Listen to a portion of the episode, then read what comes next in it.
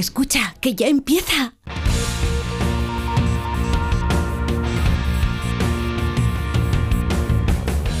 Ya empieza como el perro y el gato, patrocinado por Menforsan, los especialistas en cuidados, higiene y cosmética natural para las mascotas. Racional o irracional. Ser persona o animal. Usar traje o lucir tus plumas. Soltar trinos cantando a la luna. Seas bicho, ser humano. Todos quieren oír como el perro y el gato. Para pasar un buen rato, Como el perro y el gato. Perro y el gato. En acuario o en piscina. Seas serpa o seas gallina. Zarigüeyas o azafatas. Tengas piernas, tengas patas. Seas bicho, ser humano. Todos quieren oír como el perro y el gato. Para pasar un buen rato, Como el perro y el gato. dame comer a los patos. Como el perro y el gato.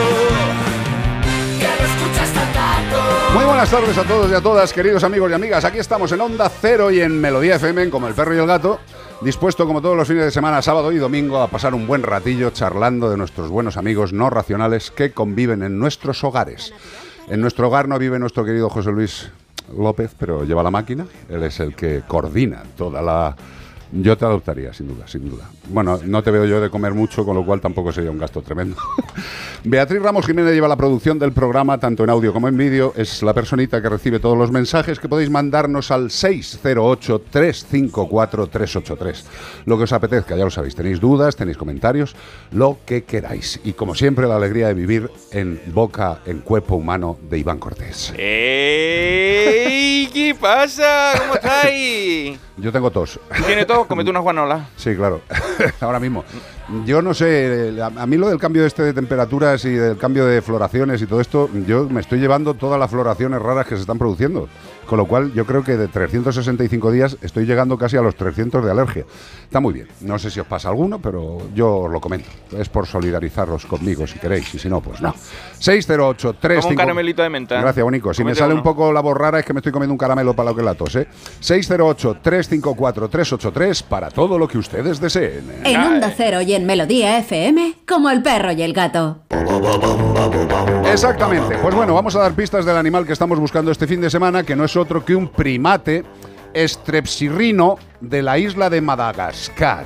No os confundáis porque con la palabra primate podéis pensar que es un mono. Es decir, un mono, es un mono, pero no es un mono cualquiera que tú No, y dices, es un mono. No, no. es mono, son de una familia muy diferente. Son los strepsirrinos strepsidae. Ya, sí.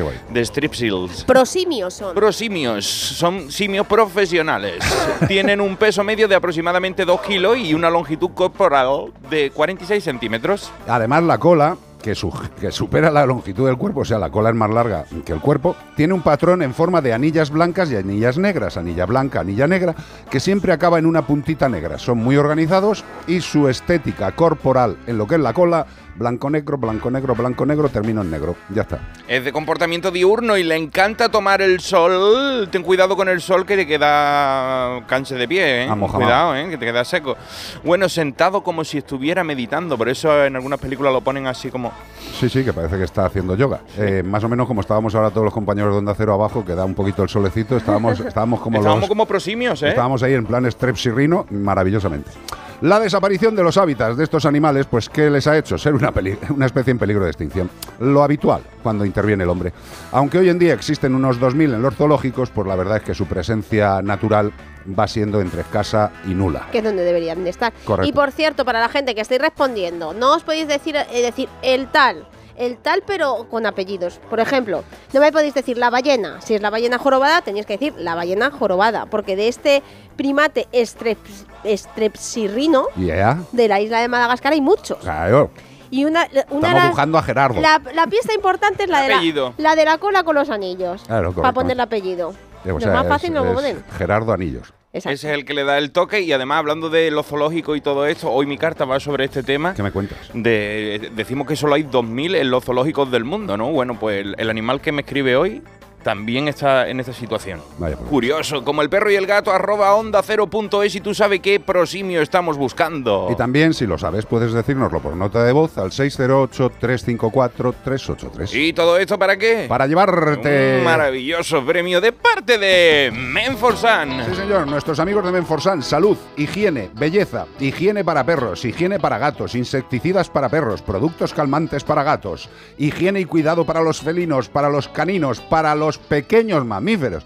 Porque no nos creamos que solamente necesitan una higiene correcta los perros y los gatos, no, los pequeños mamíferos que conviven con nosotros en el hogar, los conejos, los pequeños mamíferos más chiquitines, los hámsters, eh, las chinchillas, pues todos requieren una serie de procesos higiénicos. Y para ello, yo recomiendo que entréis en el catálogo de Menforsan, en menforsan.com, y valoréis todos los productos que tienen, porque seguramente, bueno, yo di- diría seguro, alguno de ellos viene muy bien para la salud de tu animal y para la buena convivencia, porque tienen productos no solo de higiene, salud y belleza, sino también alimentos complementarios, productos para la higiene del hogar, productos para la higiene de las clínicas veterinarias. Por eso os recomiendo que entréis en menforsan.com. Lo mejor en salud, higiene y belleza. Menforsan. Estamos pasando un buen rato en Como el perro y el gato.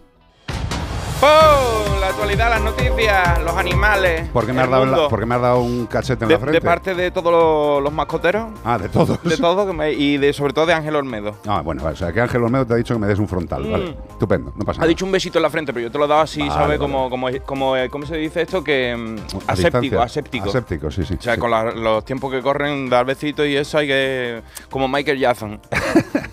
Noticias bonitas, sí. Multada una empresa por mutilar con fines estéticos a tres mastines en Villanueva del Río y Minas, en Sevilla. Una empresa. No se enteran, no se enteran. Cada semana estamos contando aquí que están pillando a la gente por cortarle las orejas y yo voy por Leganés cada vez que veo unas orejas cortadas digo, ¿quién le habrá cortado las orejas a ese perro? Hombre, a lo mejor desde antes de la legislación Claro. que estaba prohibido, ¿no? Claro, digo, no, no, ya no es retroactiva. Supongo que a los que ya se la han cortado ya no se las pueden reponer, ¿no? No, no, o es un animal adoptado que me está diciendo Bea. Puede también. ser, puede ser, pero era un, de estos, ¿cómo se llama? Un bully, un, un mastodonte. Sí. Y con la oreja cortada y todo ahí, y el Bueno. rabo cortado. Y bueno. Que sepa la gente que Bueno. está prohibido ya No y a ver, puede, qué, ¿eh? a ver qué ha pasado con esta empresa. Pues la Junta de Andalucía ha sancionado a una empresa bautizada como Agrícola Ganadera Villaverde Los Amputadores, no, eso lo puesto yo, con 3.000 euros. ¿3.000 euros? ¿Te parece mucho? Mm, bueno, seguro que se lo han reducido. Sí, pues se los han reducido a 1.800. Oh, qué bien. Ay, qué barato, las Mira, ofertas, es por bien. el tío Paco. Por el reconocimiento de los hechos y el pronto pago le han bajado a 1.800 la multa de 3.000. Está bien. Por las mutilaciones con fines exclusivamente estéticos y sin utilidad alguna sobre tres perros de raza mastín, localizados en una finca de Villanueva del Río y Minas, en Sevilla.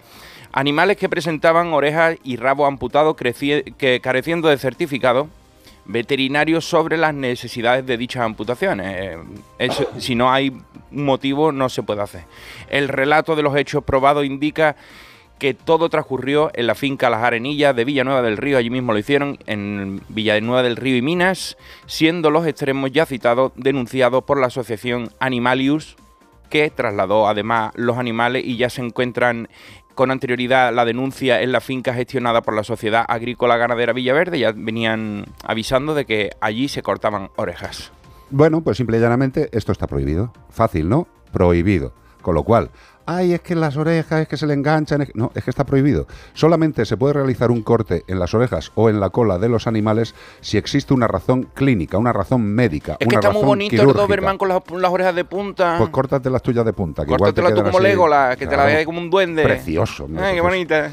Otra noticia, los veterinarios, mis queridos compañeros, recuerdan la importancia de cumplir con la desparasitación y el calendario de vacunación de las mascotas. Evidente, hay que recordarlo. Hay que recordarlo porque llega la época y los planes preventivos son fundamentales para garantizar la salud pública y para hacer frente a la zoonosis. Ya hablábamos hace poco de un caso de rabia que llegaba a España de fuera de no sé qué. Pues esas cosas no pueden pasar. De ahí que sea crucial no solo inmunizar al hombre, sino también a los animales que nos rodean. Recuerda el presidente del Colegio Oficial de Veterinarios de León y presidente del Consejo de Colegio de Veterinario de Castilla y León, Luciano. Luciano 1010. Este es como yo, Rodríguez Rodríguez. Rodríguez Rodríguez 10 10 Sí, 10. sí. 10 10 20. Bueno, como expertos en el control de enfermedades en poblaciones animales y como responsables de la supervisión de los alimentos de la granja a la mesa, así se llama, los veterinarios recuerdan que la vacunación de los animales es fundamental para proteger la salud de las personas y evitar la transmisión de enfermedades infecciosas. De ahí la importancia de mantener al día los planes de vacunación, la cartilla, que no se te olvide, de las mascotas e involucrar a toda la familia en su cuidado y cumplimiento. A familia feliz, familia unida, familia feliz. Exacto, el tema de la vacunación, aunque evidentemente en este, como en miles de temas, existe gente que es anti o que dice que esto es un timo, eh, como veterinario y ahondando y, y- y totalmente de acuerdo con lo que dice Luciano 1010, ¿Qué hacéis? ¿Le ponéis microchip a los perros Claro, para de- que, de Bill Gates, ¿no? De sí, los de Bill sí, Gates, no de los de... De Raticulín. Los compramos en Raticulín todos. y- Después al perro se le pegan las cucharas. Claro, se le pega la cuchara y las ollas express. Eh, vamos a ver, la vacunación es fundamental. Es un método preventivo contra las enfermedades para las que están diseñadas. Punto y final. Evidentemente, las vacunas no son 100% perfectas, es decir, no cubren 100% las enfermedades contra las que se ponen, pero evidentemente reducen la incidencia de una posible patología en un grado máximo. El que no se lo quiera creer, muy bien, está estupendo. Como si te crees que la Tierra es plana. ¿Te lo crees? Pues vale, haz lo que quieras con tu pensamiento. Pero ten en cuenta que una cosa es tu pensamiento y otra cosa es la responsabilidad real de la prevención sanitaria de tu animal. Porque tu animal vive no solo en tu casa, sino que vive en la sociedad. Tú puedes creer o no creer, pero la vacunación de los animales de compañía, en el caso de la rabia, obligatoria, y en el caso de otras enfermedades, no es obligatorio, pero es absolutamente recomendable. Haced caso a los veterinarios, seguid las pautas de vacunación y si sois antivacunas, pues luego no lloréis, que bueno, seguro os encontráis una excusa si el animal fallece por una enfermedad que no se ha vacunado, diréis, bueno, es que se ha muerto porque se tenía que morir. No, se ha muerto igual porque no hemos puesto la pauta vacunal adecuada. Gracias a mis compañeros por seguir recordando lo que ayuda no solo a nuestros animales, sino a todas las personas y más allá al planeta. 608-354-383.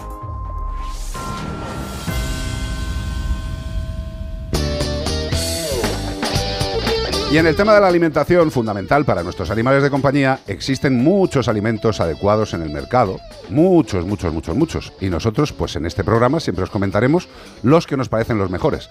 Llevamos un tiempo trabajando con Yosera, hablando de sus productos, y estamos más contentos que, que- que- que contentos. ¿Por qué? Porque ya no solo es un alimento de altísima calidad, que se digiere perfectamente, que hace la función que tiene que hacer, sino que Yosera también ha sacado una línea de alimentos para problemas, para enfermedades, para patologías, para ayudar al organismo a que cuando tiene un problema, vía la alimentación, tenga menos de una cosita, un poco más de la otra, unos ingredientes adecuados y una fórmula adecuada para esa patología.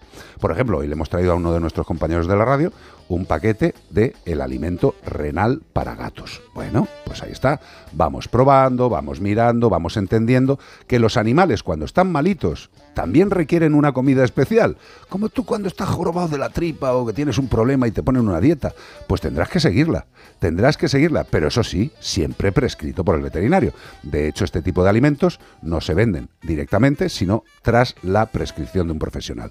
Nuestros amigos de Yosera tienen la línea Help, lo digo para los veterinarios, para que podáis comprobar su funcionalidad, su actividad perfecta frente a las patologías. Yosera, lo mejor para los animales sanos y ahora también para los que tienen problemas. Caminar o galopar. ¿Qué? La carta que me has dicho que, que zoológico. trataba de los zoológicos y de las especies que tienen que ser pues mantenidas en, En cautividad. cautividad para, para que no desaparezcan. Qué pena. ¿Conoces Qué pena. el loro parque? Bueno, eh, ¿Has estado alguna directamente. sí, pero hace muchísimos estuve años. también yo, tengo Pero ya hace ahí. muchísimos años. Yo también. sí. Yo tenía, tenía una matapelo. O sea, Sí, hace- hace tenía una rato. pareja yo en Tenerife y, y fui al Loro Parque, lo vi por dentro, vi todo, no sé qué. Y tienen estos, estas cosas que están bien y otras cosas que no están tan bien. Bueno, ¿no? eh, un zoológico por sí mismo nunca será perfecto. Vamos allá con la carta que dice, hola Iván, me llamo Kiburi y soy un gorila de llanura. He nacido en Hanover y me he criado en Tenerife en el Loro Parque. Te escribo porque he tenido una criatura en Londres. Ya sé que ya sé que vas a decir que viajo más que Willy Fogg, pero es que formo parte de una estrategia pionera de conservación. Mi especie es oriunda de los hábitats de África Occidental, pero a día de hoy en la naturaleza no superamos los 100.000 ejemplares, según las últimas estimaciones que han hecho. Pero que nadie se alarme, porque la misma especie que casi nos extingue, ahora se está haciendo cargo y deshaciendo el entuerto. Me refiero a la Asociación Europea de Zoo y Acuario en el que se gestionan las poblaciones de animales como nosotros en centros de conservación a nivel europeo para después ir intercambiándonos. De hecho, el Loro Parque creó el grupo de solteros. Aquí vivimos armoniosamente, bueno, nuestra vida, hasta que llegamos a la madurez y antes de que nos pongamos fogosos, nos destinan a otro zoo para que creemos una familia y nos reproduzcamos evitando la endogamia. No vamos a estar todos entre familia, entre primos y chiquillos, ¿no? Así fue como conocí a mi mujer, a Myuku, que ahora es mi esposa, y es la madre de la criatura, todavía ni le hemos puesto nombre. Es más, no sabemos ni si es macho o hembra, pero lo queremos igual, ¿eh? Eso te lo voy a decir. Para traerme lo hicieron todo suave, para no causarme un trauma, como a la jirafa Benito. Vino conmigo hasta Londres el cuidador con el que tenía yo un vínculo de confianza. Eso me dejó más tranquilo. Pero piensa que esto es una cita ciega. Es el first days de los gorilas. ¿Eh? Lo mismo no me gusta y me tengo que volver. Pues, pero por suerte ha salido todo bien, me ha gustado. Y ahora que soy padre tendré que sentar la cabeza y darme de baja del club de sorteros, que me va a costar mucho porque estaba muy contento allí, pero para mí ya se han acabado eso de balancearme en un neumático y echarme luchita con los colegas. Ahora tengo una misión. Procrear a discreción. Explosión demográfica. Por lo pronto ya llevo uno, ¿eh? Darme tiempo. Se despide de vosotros Kiburi, el papá gorila de las llanuras. Qué bueno, tío. Qué bonito. Los Sí, gorilas. bueno, dentro, dentro de, de lo que es, de la realidad que es, que son animales que están confinados, pero bueno, por lo menos dentro de lo que cabe, como también has dicho muy bien, ha dicho muy bien este, este primate, el kiburi, en la carta, eh, ahora los que les han jorobado la vida eh, Están intentando solucionarlo. arreglársela, ¿sabes? Lo que pasa es que seguimos jorobándole la vida a muchos, muchos, muchos, muchos, que luego tendremos que intentar recuperarlos. Bueno, es que de hecho su- el sitio donde ellos vivían ya no existe, así que por mucho que los cuidemos, a ver dónde los ponemos después. Los tendremos que dejar en los zoológicos, nos va a costar, vamos a tener que deshacer lo que hemos montado en África Occidental para que quepan otra vez donde estaban. Ya, eh, lo que dice Bea es que lo que habría que intentar es eh, que se reprodujeran para reintroducirlos en los, en sitios. pero lo malo, ¿pero dónde lo lo malo, Bea, es que, ya no es que si ya les han, les han jorobado las casas, pues eh, es que esto no es tan sencillo. ¿eh? O sea, un- una especie animal que tiene una serie de necesidades del entorno, del ecosistema. Después vamos a hablar de los huemules, Claro. que le ha pasado lo mismo en Argentina, lo vas a ver. Es que eso es una noticias. puñeta. Es una puñeta muy grande porque tened en cuenta eso, insisto, que es que cada especie animal requiere una serie de, de- de entornos, pues una serie de vegetación, otros animales, eh, con los que interacciona, de los que se alimenta. Y evidentemente, eh, si, una, si una extensa área, un ecosistema desaparece por la acción del hombre y ahí vivían estos animales, pues ahí no se les puede reintroducir, porque a lo mejor hay chales aborrados. Sí, o sí. una fábrica de papel. Ya no lo sé. digo. Entonces, pues ahí no se les puede reintroducir. Les vamos quitando cada día más sitios para que puedan vivir y al final, pues tienen que estar en los. Fragmentamos el hábitat de manera que le cortamos con carretera y cosas de esas. ¿Y para qué les sirve tener el hábitat si no pueden vivir allí? Correcto. No hay sitio. Que se lo diga al lince pegando Que se lo digan a los linces, a los leones, al lobo, al lobo ibérico. eh. Eh, ¡Que viva la humanidad! Ya Sí. sabes, si me quieres seguir, hazlo a través de Facebook en Iván Cortés Radio, Radio, Radio, Radio. 608-354-383.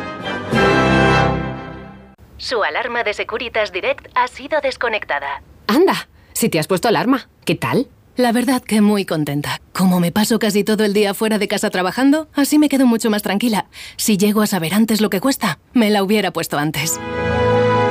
Protege tu hogar frente a robos y ocupaciones con la alarma de Securitas Direct. Llama ahora al 900-272-272.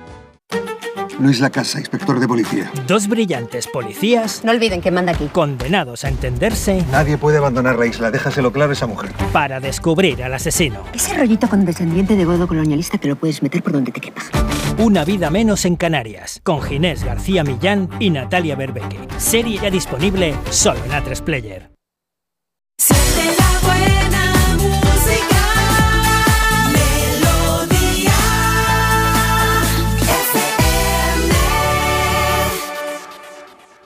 Melodía FM. Los éxitos que te gustan y que te hacen sentir bien.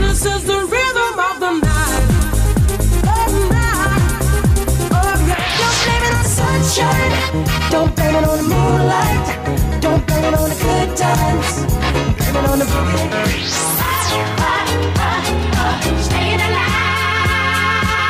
Melodía. Melodía.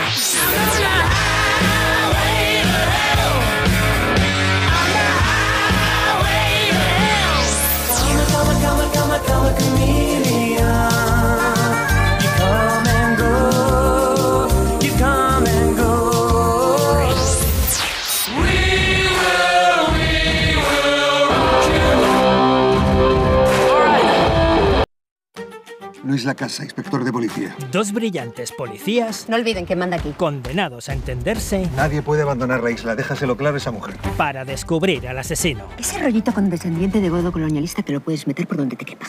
Una vida menos en Canarias, con Ginés García Millán y Natalia Berbeque. Serie ya disponible solo en A3 Player. Su alarma de Securitas Direct ha sido desconectada. Anda, si te has puesto alarma, ¿qué tal? La verdad que muy contenta. Como me paso casi todo el día fuera de casa trabajando, así me quedo mucho más tranquila. Si llego a saber antes lo que cuesta, me la hubiera puesto antes. Protege tu hogar frente a robos y ocupaciones con la alarma de Securitas Direct. Llama ahora al 900-146-146.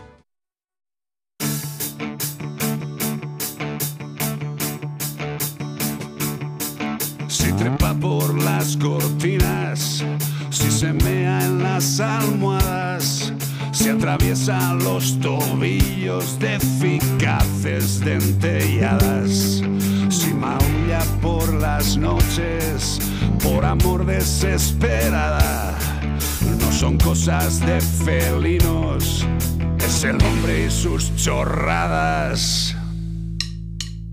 No te metas en más foros donde todos saben te creas los consejos de tu primo, tu cuñada.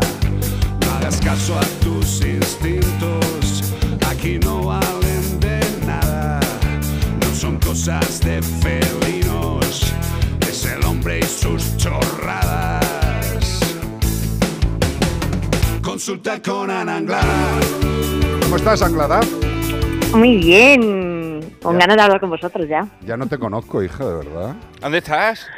Ya, en casita. Ah, Estudiando, que que, pensé, que muy pensé que estaba en. Chile.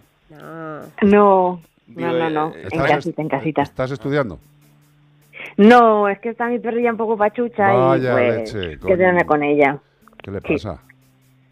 Bueno, pues la, el tumor que está ahí ya en sus últimos momentos. Pero bueno, A nosotros también nos pasa, sí, porque los veterinarios tenemos esa, esa mala costumbre también, ¿no? De, incorporar animales. animales a nuestros hogares y sufrir todo. ya ves. Bueno, corazón, que mucho bueno. ánimo. Por lo menos está mm, cuidada en todos los sentidos, en el amoroso, familiar y en el veterinario, o sea que eso es lo Sí, que... eso desde luego. A ver, que no sé qué te trae la Ramos. Pues mira, tengo una consultita por aquí que nos han mandado por WhatsApp que dice buenas tardes, enhorabuena por vuestro programa, me resulta muy interesante conocer más de nuestras mascotas. Tengo dos gatas, una es Fiona, que es blanca y ojos azules y sordita, es un amor, y la otra es Nala, también blanca.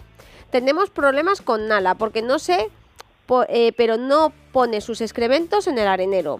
Lo hace al lado y además lleva una temporada que de vez en cuando se hace pis fuera del arenero, encima de zapatos o de algo que haya sobre el suelo. He puesto más areneros y nada, no sé qué hacer o dónde se puede acudir para saber qué le puede pasar a Nala. Muchas gracias. Bueno, usted dirá, claro. Bueno, pues mira, sí, sí que es verdad que lo primero que solemos hacer es eh, añadir areneros, bueno, partiendo de la base de que eh, hay gatos que son excesivamente pulcros y necesitan que esté perfectamente limpio el, el arenero, ¿no?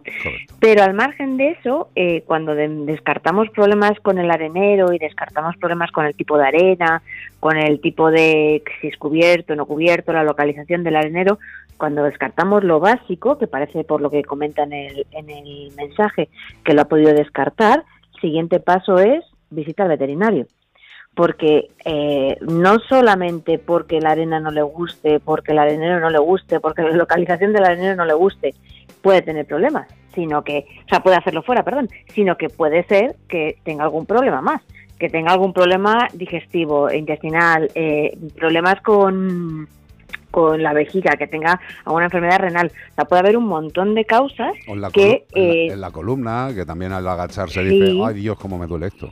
Qué horror. Hay muchas causas, muchas causas. Sí, entonces el siguiente paso es acudir al veterinario, una buena exploración, que mire a ver qué, qué está pasando ahí sobre todo. Exacto, porque lo que tenemos que hacer siempre, como repetiremos todas las veces que haga falta, es que cuando hay un problema de este tipo, lo primero es valorar y descartar problemas físicos, porque puede haber problemas de todo el tipo que ha comentado Ana, y luego si descartamos que es un problema físico, pues a lo mejor puede ser un problema de comportamiento. Pero llegar a decir que es un problema de comportamiento sin haber descartado los problemas físicos no es el procedimiento correcto, ¿no? No, no, que a ver, que yo entiendo que lo primero que hace cualquier persona en su casa es coger y cambiar el arenero, coger y cambiar el este, que es lo más sencillito, que a lo mejor puedes decir, bueno, pues hago las pruebas. Pero sí que hay veces que, fa- que funciona, ¿eh? que hay veces que la arena es lo que no les gusta y entonces hay que cambiarla y ya el, el gato dice, vale, pues sí. Pero cuando no es el caso, eh, el- el- hay que ir al veterinario a mirar a ver qué, qué está pasando. Correcto. Así que Porque es que además hay otra cosa que yo creo que debemos asumir los que tenemos gatos en casa, es que la perfección no existe. Y más si tienes un- más de un animal. Evidentemente, Mm. cuando ya tienes dos, tres, cuatro, cinco o, o directamente ya no sé cuántos, tenéis que tener en cuenta que a mayor número de individuos en el hogar, más posibilidades de que exista alguna anomalía, problema, patología, alteración de comportamiento. Nosotros en estos días pues hemos encontrado alguna zona que habitualmente los gatos no se mean fuera y estaba marcada. Bueno, ¿por qué? Pues tienen sus malos ratos, tienen sus broncas. Pues nosotros, por ejemplo, hemos hecho también un cambio que ha podido ser posible la causa. Habíamos cambiado el, el- material de, de la arena, ¿no? No, El tipo, el tipo Sí. de lecho, el tipo de lecho absorbente. Y puede que les haya alterado, pero bueno, eh, están ahí recomponiendo su- su- sus rutinas. Es normal también que pasen cosas de vez en cuando.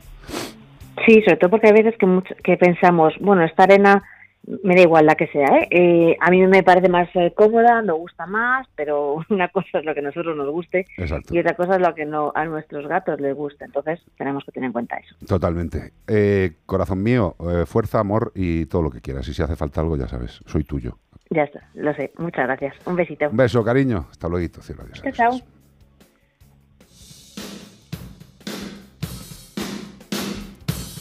Este Robert Palmer. Robert Palmer. El tema se titula Adicto al amor. No sé, yo lo veo un poco. Robert Palmer que cantaba Simply Irresistible. Irresistible. Sí, ¿Sí? Que el vídeo es Ah, alucinante. Mm, tiene, un so bozarrón. Yo creo que este tipo de música podría mm, concordar un poco con mi, con mi estilo musical. ¿Tú cómo ¿Te lo gusta? ves? Sí. Hombre, porque la última vez me dijiste que mi estilo musical era lo más parecido a Leonardo Dantes, tío, y ahí te pasaste un pueblo, sí, macho. que, bueno, es las cosas de, de que nos conocemos desde hace mucho tiempo. Ya, tío, pero hay cosas La que duelen. confianza, la confianza. que duelen. Robert Palmer. Robert Palmer. Parezco el monaguillo. Robert Palmer. Adictos al amor. Con este tema os dejamos que. Robert sigáis Palmer de huevo. Exacto, que sigáis el camino a donde sus apetezca.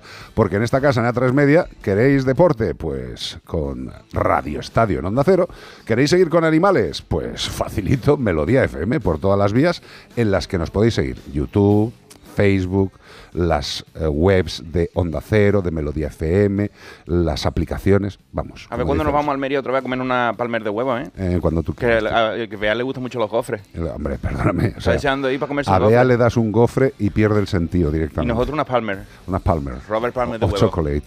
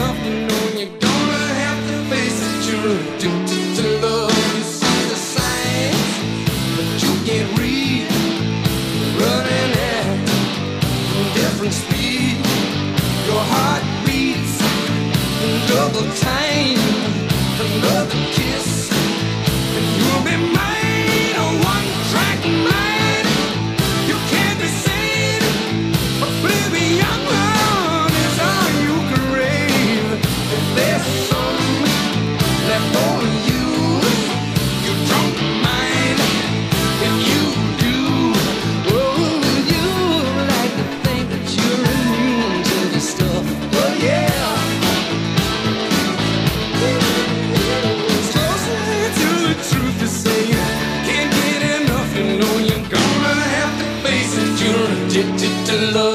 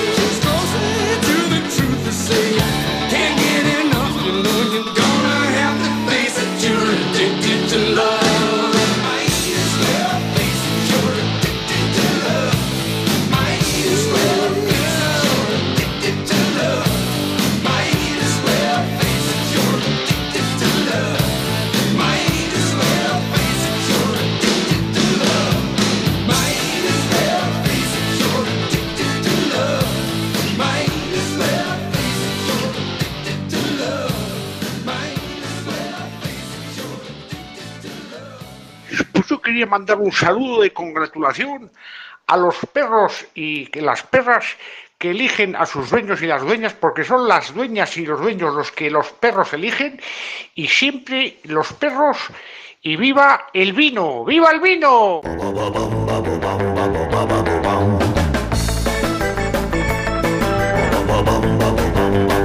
Bueno, pues aquí seguimos, que hemos tenido la visita de uno de los técnicos que más amo de esta casa. Pepe Qué buenos ratos hemos Te pasado como la con cara Pepe entera. Lu por la calle. Ay, Dios mío. eh, Viviendo aventuras. Cosa más bonita, me lo llevaba a casa. Me lo Sí. llevaba a casa. Nos, Lo- nos bueno, cuenta chistes por la noche. Además me llevaba a toda su familia, a su mujer, a, a lo- a todos. A todos. Este fin de semana estamos buscando a un primate strepsirrino de la isla de Madagascar. Madagascar, Bueno, una- de- un sitio que tiene todo AES en el nombre. Madagascar. De la isla y de la película. Sí. De la película también, si la habéis visto. Yo no la he visto, pero he visto el trailer y sé que salen. Hombre, claro. Eh, es de cuerpo esbelto, tienen el hocico de zorro, pelaje denso de tonos negros y grises, y blanco y negro y también grises. Es muy bonito el animal. Viven bonito. en grupos de hasta 30 individuos, no pasan de 30 individuos porque ya les parece excesivo, siendo sorprendentemente hostiles, vamos, que se cabrean con los miembros de otros grupos, defienden su territorio y su, y su establecimiento grupal. Dicen, vamos a ver, nosotros somos 30, vosotros sois otros 30, no os acerquéis. Y los otros, vosotros tampoco. Eh. No me Pues, pises la linde. Exacto, están, eh, son Cuidado con los pepinos. Son sorprendentemente hostiles. Es arbóreo, Arbóreo. como Tarzán. Sí. Oh, oh. Además de ser arbóreo, pasa una tercera parte de su tiempo en la tierra, porque también van corriendo de lado así, hacen como, como los futbolistas cuando calientan por la banda, ¿eh? Sí, sí, van van corriendo de lado. Aunque sea uno de los primates con mayor número de vocalizaciones, es decir, de la capacidad de emitir sonidos distintos con la voz, con la garganta, con el órgano fonador, con los labios, la comunicación olfativa de sus secreciones glandulares es vital. O sea que sí, que vocalizan mucho y tienen mucha capacidad de vocalización. Pero lo mejor de comunicación es olerse las secreciones Olerse, glandulares. olerse los perfumes de mujer. Y, y además hace. Mira, mira, escucha esto, escucha esto, escucha esto. Mira. Bueno, también dicen to move, move, pero esas son las vocalizaciones noventeras. I like to move, move. Me encanta. Se llama Rey Julian, ¿no? En la película de Madagascar. Julian. Rey Julian. A ver, espérate, pero es que a mí lo- me encanta la canción. espérate. Dale. Físico, físico. Hubiéramos traído papas y dip. Oigan, Dale, ¿dónde dale, Iván. Bueno, pues sí, sí, sí, este que estábamos buscando, el Rey Julian, ¿has dicho? Sí, ya, Rey ya, ya, Julian. ya, Julian. Si sabes cuál es el que estamos buscando, nos tienes que escribir a como el perro y el gato arroba onda cero e. julian.es, no es el rey Julian, es el animal que es el rey Julian. Exacto, y el animal, nombre y apellidos, eh, cuidadín. Eh. Y si nos lo queréis decir por nota de voz, porque no estáis para mover dedo en teclado, eh, 608-354-383. ¿Y sabéis qué va a pasar si adivináis el animal que estamos buscando? Qué maravilla, ¿Sabes qué va a pasar? qué maravilla. Que te va a llevar un maravilloso premio de parte de Menforsan. Sí, señor. Ayer hablábamos de la higiene y el cuidado para los gatos, que hay cremas suavizantes desenredantes, limpiadores faciales para, por ejemplo, cuando tienen ese acné felino y el antiamoníaco para las bandejas, porque hay muchas veces que la bandejita está casi bien y podemos utilizar más y aprovechar más el lecho absorbente con este amoníaco eh, para las bandejas. Es un producto inocuo, natural, que elimina el olor amoniacal de los pises de los gatos. Es muy eficaz, como os decía, para aumentar la vida útil de la arena de la bandeja higiénica y también para facilitar su cambio sin esos vapores amoniacales que dicen, madre de Dios, lo que me estoy metiendo para el Pues se cuerpo". te ponen las pestañas rubias como si tuviera chandina. Totalmente. No es tóxico para las mascotas, solo faltaría, ¿no? Que fuera para ayudarlas y fuera tóxico.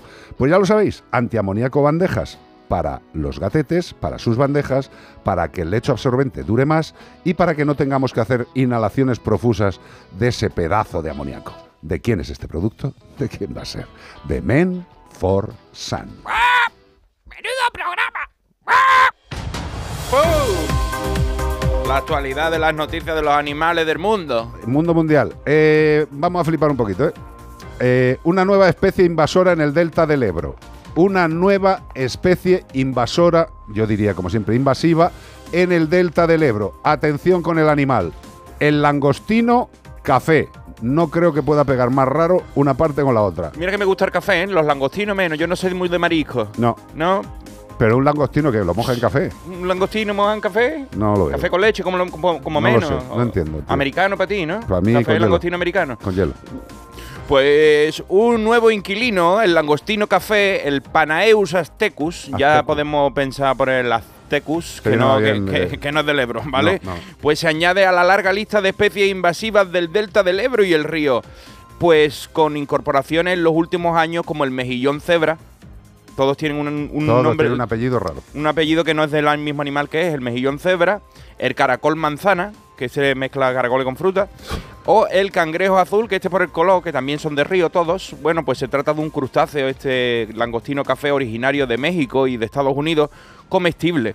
Eso nos da un poquito de tranquilidad, porque a la gente le gusta mucho comer marisco.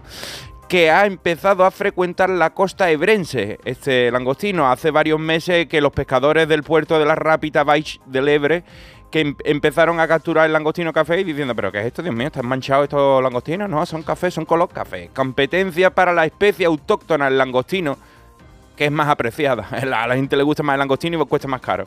Se puede confundir con la gamba blanca si no la mira mucho y se puede comercializar, o sea, se pueden comer, al estar incluida en la lista de especies que explotar por las flotas pesqueras en Europa. Su cotización además es buena, sobre los 16 euros el kilo. No sé si cuesta lo mismo el langostino o más caro, pero vamos, que el langostino es el nuestro y este no. Podemos desaparecer del langostino si va por ahí la cosa. Por lo que de entrada ha sido bien recibida por los reputados pescadores hebrenses. Eh, todo mi respeto para ello, pero la naturaleza no creo que tenga la misma opinión cuando ha llegado un depredador que ellos no esperaban No, no, ni están preparados O para sea, tú imagínate la gamba blanca que está la tranquila ve ahí venir, el en, el, langostino en el ese. Ebro, estupenda de toda la vida y de repente aparece un langostino café y, Y le dice, oye, güey. quita de en medio. Y, Que te doy una balacera.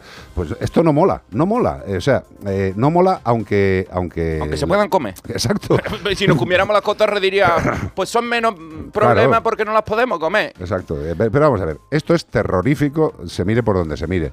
Y, evidentemente, eh, este langostino café, yo estoy, llamadme loco, estoy casi seguro que no han decidido desde México decir, oye, mira, vamos a empezar a mover la colica, mueve la colita, ¿vale? Y vamos a llegar hasta España, hasta el río Ebro y lo vamos a colonizar. Si esos animales, si esa especie animal ha llegado a nuestro país, ha llegado por algo. De, de hecho, una de las que están bajando las temperaturas, subiendo, cambiando, no sé qué, hace que muchas especies se puedan adaptar a sitios donde antes no estaban y como caigan, arraigan y las que estaban allí se van detrás. Pues nada, ya lo sabéis. Un nuevo inquilino ha llegado a España, el langostino café. La gamba blanca está apretando el ojal porque ve que la cosa se le pone muy mal. Aparece un lobo marino en A Coruña y expertos piden no molestarlo. Por Hombre, favor. Tampoco había que ser experto para decir que no se molesta a un ser vivo, pero bueno. Ya es el tercero que hablamos aquí que aparece en las costas gallegas y que le ponen un nombre, después salen en las redes, después la gente se flipa, quiere ir a echarse fotos, molestarlo y... selfie, papá. y Vamos a, vamos a ver a Manolo en el lobo marino. No, no vayáis, que aunque parezca muy bonito, parezca Ciber, Ciber, el amigo de los niños, es peligroso. En un comunicado recuerdan que este ejemplar fue localizado en, Bru- en Bureles, en Lugo, el pasado 30 de diciembre, ¿vale? Desde el 30 de diciembre está por allí dando huerta y ahora descansa en el muelle de Oza, en A Coruña, todos los que estéis por allí, donde estos días se ha dejado ver en una estampa muy poco habitual por estas latitudes, porque parece que está ahí en, la- en Groenlandia. ¿Esto qué- esto qué A es? ver, está- estamos viendo las imágenes, está el animal ahí Ahí- tomando el sol apoyado. Eso parece Finlandia, ¿qué es eso? Traeme unos pescados, que estoy aquí bien. Bueno, pues el CEMMA, que me encanta, que es el Centro de Estudio de los Mamíferos Mariños, Sí. eh, la A no me acuerdo qué era, de mariños supongo, eh, insiste en que aunque esta imagen se está volviendo muy famosa en estos días, en caso de querer visitar al animal se deben seguir varias recomendaciones. No, yo recomiendo no ir a verlo directamente, déjalo en paz porque mm, a ti tampoco te gustaría que fueran a visitarte y disfrutar de la experiencia a distancia como mínimo, que ya tenemos zoom en el móvil para echarle la foto de lejos.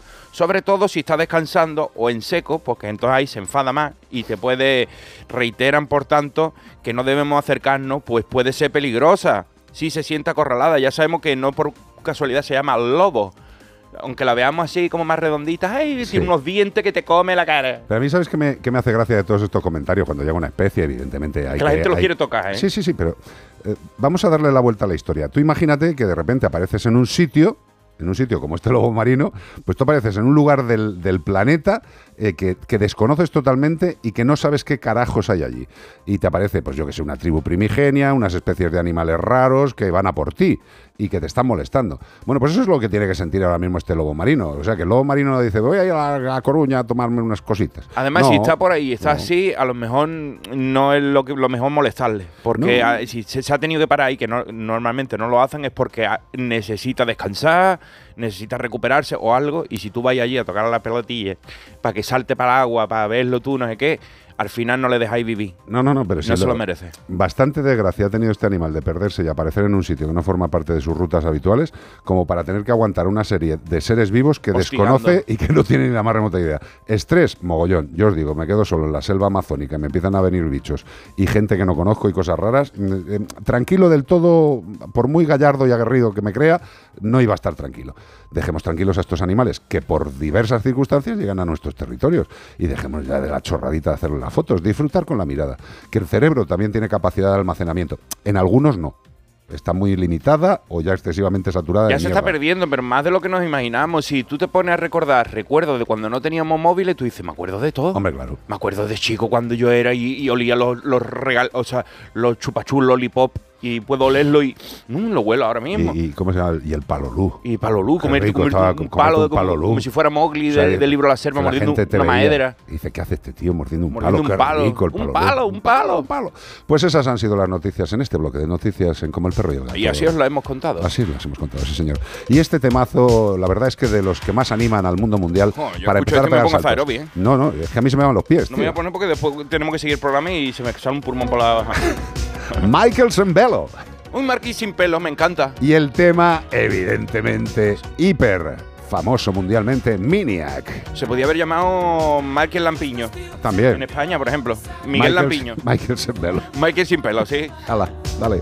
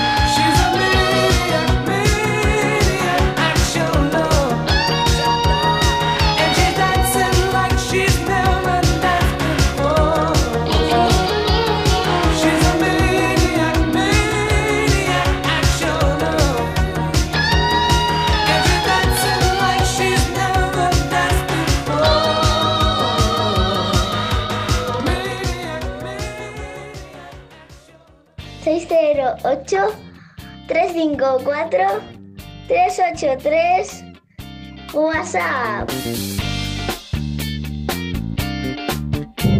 Hola, buenas tardes. Mi Hola. nombre es Leonor y tengo una perrita, Sí. una bulldog francés, que eh, me le hicieron exámenes y me le consiguieron fango en la vesícula. Yo Ajá. nunca había oído eso. Pero quisiera que me recomendaran un tratamiento, un medicamento lo más natural posible. Porque me mandaron, ahorita no me acuerdo, lo tengo en la cartera y voy conduciendo, lo tengo en el bolso. Me mandaron un medicamento que es una pastilla roja. Bueno, Y esa pastilla roja se le he dado eh, hace, una no- una, hace 24 horas y a las horas vomita bilis, vomita algo amarillo, ¿vale? Y quisiera que me recomendaran un medicamento eh, para el fango en la, en la vesícula y que sea lo más natural posible. A ver si me pueden ayudar, ¿sí? La perita tiene dos años nada más, es una bulldog francés. ¿Vale? correcto. Gracias. Gracias a ti. Te voy a extender la consulta, Carlos, porque le he preguntado qué medicación estaban dando. Y es que eh, la medicación que le está haciendo vomitar, que la ha tomado una vez, es eh, el, el de la boca. Y claro, he dicho, es que no ¿Cómo tiene... que el de la boca? Porque es que también tiene halitosis. Y aparte de mandar el, el medicación para el problema de vesícula, le han mandado también pues el, el- Un antibiótico. Un antibiótico para. Ah, vale, vale, vale. Vale, y ese que le está haciendo vomitar. Entonces digo, bueno, que, te lo voy a comentar. que presuponemos. que lo- presuponemos que le sienta mal. Vale, vamos a ver, Leonor. En principio, gracias por estar aquí en esta familia. Eh, a ver, la nena tiene dos añitos. eh, el tema del barro biliar, como bien comentas, es algo que podemos ver en muchísimas ocasiones eh, haciendo una revisión general, ecográfica, o cuando estamos presumiendo que tienen una patología o un problema en el hígado y, eh, por tanto, también puede tenerlo en la vesícula biliar. Este depósito de barro, hay mucha gente que cuando le hablas de barro biliar eh, dice, pero que si no ha comido tierra. No, vamos a ver. Este barro biliar es una denominación de lo que sería la agregación del líquido. Imaginaos que La el líquido... que tenga. Sí, exacto. El líquido biliar, eh, eh, la bilis, pues tiene una textura, tiene una consistencia, como todos los líquidos. Amarga. Eh, sí, bueno, O sea, yo tampoco lo he no probado la mucho. probéis, pero Pues, amarga. nada, Amarga como la Billy. Exacto, eso es lo que se dice, yo no lo he probado. Pero a lo que voy, esa bilis, por determinadas circunstancias alimentarias, genéticas, un poco de aquí, un poco de allá, puede, digamos, saturar y formar ese barro. O sea, pasa de una fase líquida, aunque no es una- un líquido muy, muy, muy, muy fluido, pasa a un líquido más espeso que puede hacer esas, esas concreciones y formar ese barrillo. Como sedimentos en un río, ¿no? Correcto. Entonces, ¿qué pasa? Pues evidentemente la vesícula es una bolsita, imaginaos una bolsita que tiene un tubito, que es el tubito de salida, ¿vale? Por ese tubito es por donde sale la bilis. Evidentemente esa formación de barro o formación de cálculos lo que hace es que cuando va a salir la bilis dificulta la salida y aparte de producir dolor en el animal de distinto grado, también produce alteraciones en la digestión. Como dice Bea que te ha preguntado, si también el animal está tomándose un antibiótico específico para una infección dental, pues en muchos casos los animales reaccionan de forma anómala a determinados fármacos, son lo que se llaman las contraindicaciones. Pues bueno, pues eh, puede que el fármaco antibiótico sea el que le está haciendo vomitar. Que vomite bilis, pues hombre, no es raro si tiene un problema de dificultad de salida de la bilis. Es, es complicado. Yo te diría que este animal lo que le hace falta, que me imagino que ya se lo habrán hecho, es una analítica sanguínea completa, la ecografía ya ha diagnosticado visualmente que tiene barro, y yo diría que este animal como poco necesita una dieta específica para patologías o problemas hepáticos, que las hay y muy buenas, nuestros amigos de Yosera también en la línea HELP lo tienen, ¿eh? tenemos que darle una dieta específica para que ese hígado trabaje mucho más tranquilo, que no haya esa predisposición a formarse ese barro. Y luego lo que sí que te tengo que decir es que yo no debo, mm, y no lo voy a hacer, creo que no lo he hecho nunca, decir fármacos. Evidentemente, lo que utilizamos mucho los veterinarios en este tipo de problemas de barro biliar es una dieta hepática y nutracéuticos, complementos nutricionales que no son fármacos en sí mismos, no tienen la potencia química de muchos fármacos y no hacen ese daño que tú parece que no quieres que exista, como todos. Con lo cual, te recomiendo que vayas al veterinario y le digas, oye, vale, eh, ¿cómo ves? ¿Una dieta hepática? Pues ayudaría mucho a, a la bulldog. Y por supuesto, eh, el, el producto que te ha recetado, que me lo está diciendo Bea, es absolutamente correcto para es la pastilla roja para salir de Matrix. O sea que por lo menos podemos estar tranquilos que ese perro ya no vive dentro de la matriz. No, este perro pues tiene un problema muy habitual y lo que tiene que tener durante un tiempo es una alimentación muy específica para un problema hepático. El fármaco, lo que te han dado es un nutracéutico, es un complemento nutricional, ¿eh? con lo cual sí deberías usarlo. Lo que sí que puede que le esté haciendo daño y le haya provocado los vómitos, sí, pero en, en- ¿quieres buscar el- la composición del- del fármaco? Correcto, es más un nutracéutico. Estate tranquila, amiga. Es que no quiero decir marcas. Eh, a lo que te voy, preocúpate más porque el antibiótico sea el causante de los vómitos, vuelve a hablar con tu veterinario y si ese nutracéutico, ese fármaco que le están dando, le está haciendo daño, pues es tan sencillo como buscar un complemento nutricional que ayude a eliminar ese barro biliar sin hacer trabajar mucho al hígado. Es así de sencillo, ¿vale? Vuelve a comentarlo con el veterinario y si hiciera falta, pues pide una segunda opinión, que es lo más normal tanto en medicina humana como en medicina veterinaria. 608-354-383. Aquí me has dado porque yo, todo lo que venga de Brian Adams, soy receptor, totalmente. El verano del 69, qué maravilla. Tenía yo cinco años, ni me acuerdo. Cinco años, tío. ¿Qué haría yo con cinco años, tío? El, Estaría en el- el año de el del amor. Sí, justo, para Eso mí. decía Serge Gainsbourg. Ah, me parece fantástico. Eh, six, eh, six, el- el- Parece el- que te está dando un ictus, tío. Six, neuf, el año de demain. Vale. Demain. Dame. Eh, El pues eso. 69, ya sabes, el año del amor. Summer of 69. 69. Tekashi. Brian Adams.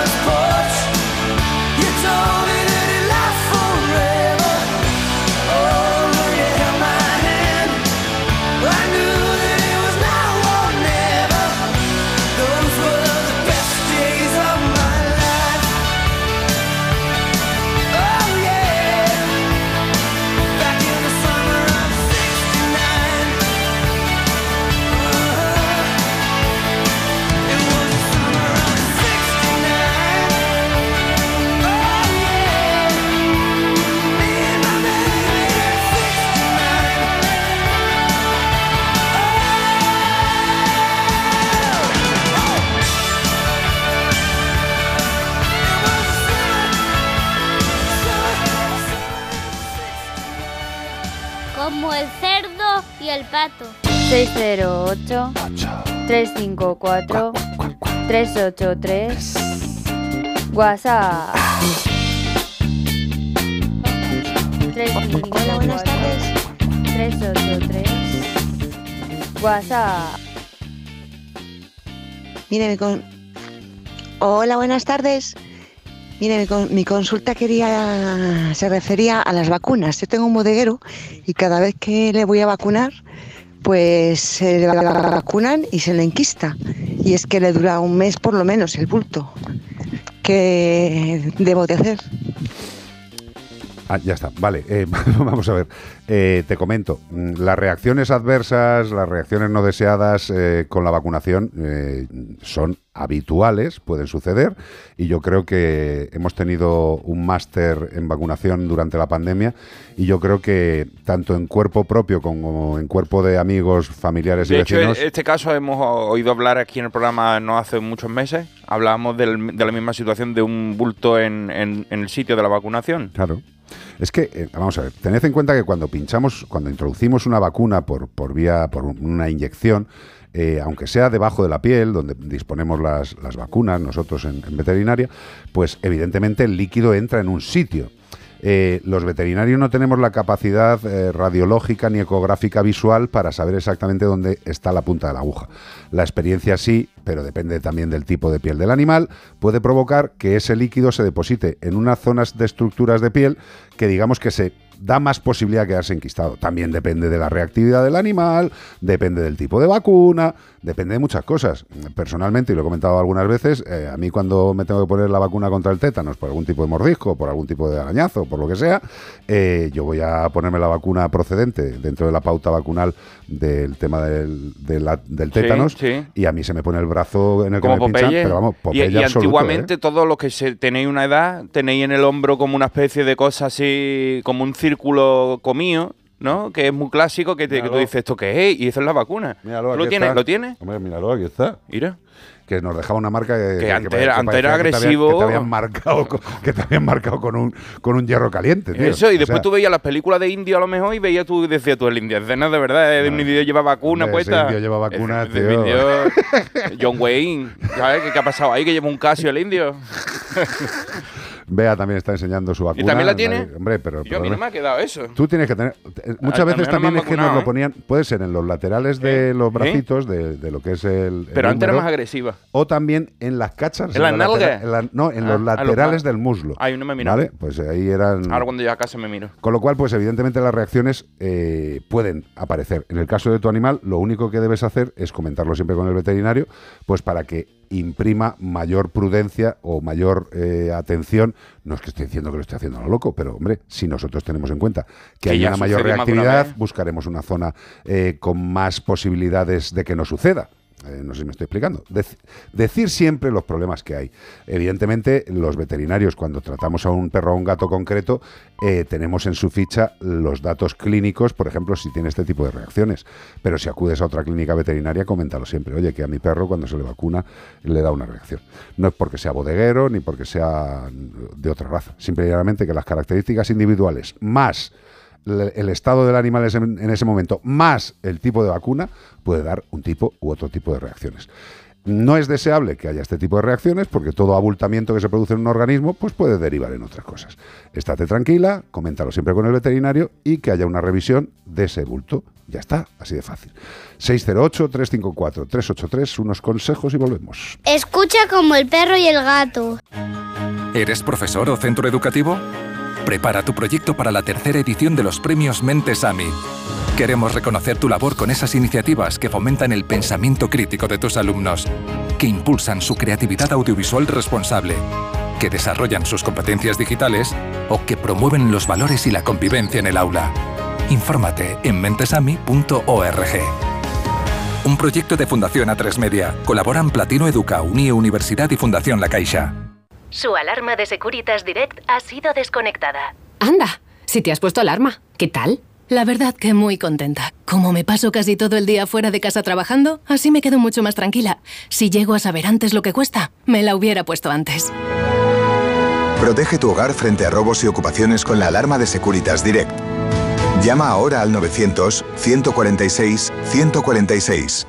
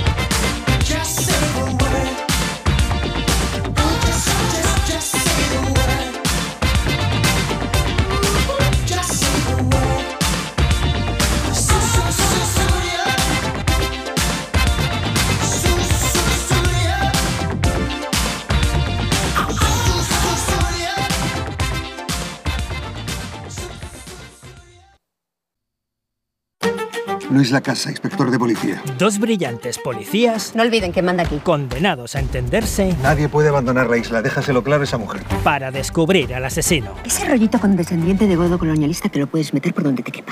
Una vida menos en Canarias, con Ginés García Millán y Natalia Berbeque. Serie ya disponible solo en A3 Player. CPG-radio. CPG-radio.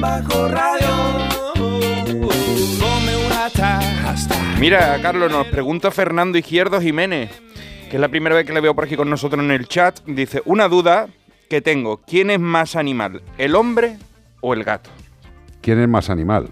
Pues No sé dos. si es una adivinanza. No, no sé si es una adivinanza, pero como pregunta, los dos son animales. Uno es presuntamente racional y el otro presuntamente irracional. Todo ello visto desde el lado del que emite el diagnóstico, que es el ser humano. Dice, nosotros somos los racionales, el resto son los irracionales. Animales somos todos. Animales somos todos. Eh, ten en cuenta, querido Fernando, que si pensamos un poco y echamos un poco la vista atrás, pero atrás, atrás, muy atrás. A la época del Lomo Naledi, Muy al, atrás. al pelágico, a- a- yo qué sé. Ahí, atrás. Cuando, cuando a lo mejor la- las cuevas de Altamira estaban pintándolas. Exacto. Si nos vamos a esa época, el hombre se comportaba más como un animal no racional que como un animal racional. Evidentemente la racionalidad se ha ido otorgando al ser humano por determinadas capacidades, como el habla, como jorobarle la vida al resto de seres vivos. O como la capacidad de hacer y sintetizar lo- los poderes de las otras especies. Por ejemplo, que ven el ultravioleta y el ultra y el, y el infrarrojo, pues nosotros creamos lentes que lo ven. Claro. Que los animales vuelan, ah, inventamos aviones. Que van por debajo del agua, pues un submarino. Exacto. Que lo que haga falta. Ahora, si tú, eh, amigo Fernando, te encontraras en Altamira y cuando estaban pintando las cuevas, tú no lo saludarías con el sombrero. Diría, ¡Oh, Dios, un mono! ¡Un mono! Y saldrías corriendo, diría, que me coge, que me come. Exactamente. eh, todos somos animales. Lo que pasa es que en la evolución el ser humano, por las capacidades eh, genéticas, orgánicas, evolutivas, ha derivado en el ser que somos ahora mismo. un Por el ser- pensamiento abstracto, que somos capaces de unir cosas que no tienen sentido y decimos, ¿y esto con aquello? Pero, eso- ¿Esto? pero- el pensamiento abstracto lo tienen muchos políticos a día de hoy. Sí, ¿sabes? abstracto, más- Piensan más abstracto un cuadro de las dicen y tiran para adelante, tío. "Pues esto es maravilloso. La gente no lo entiende y dice, ¿será que no entiendo yo? Sí, sí, claro. Eh, Fernando, eh, somos igual de animales. Mm, eh, el nombre es el mismo, somos animales y el apellido varía, racionales o no racionales. Pero animal, el ser humano es muy animal. Eh, y afortunadamente eh, no se oye lo que pensamos, porque como decía aquel sabio, si se escuchara lo que el ser humano piensa, todos estaríamos en la cárcel. Todos. Todos. 608-354-383. Hola guapos, buenas tardes. Guapa Oye, tú. un apunte sobre el estornino de Mozart, que el domingo no pude escucharos, pero oyéndoos cada día de camino al trabajo vi que lo habíais puesto.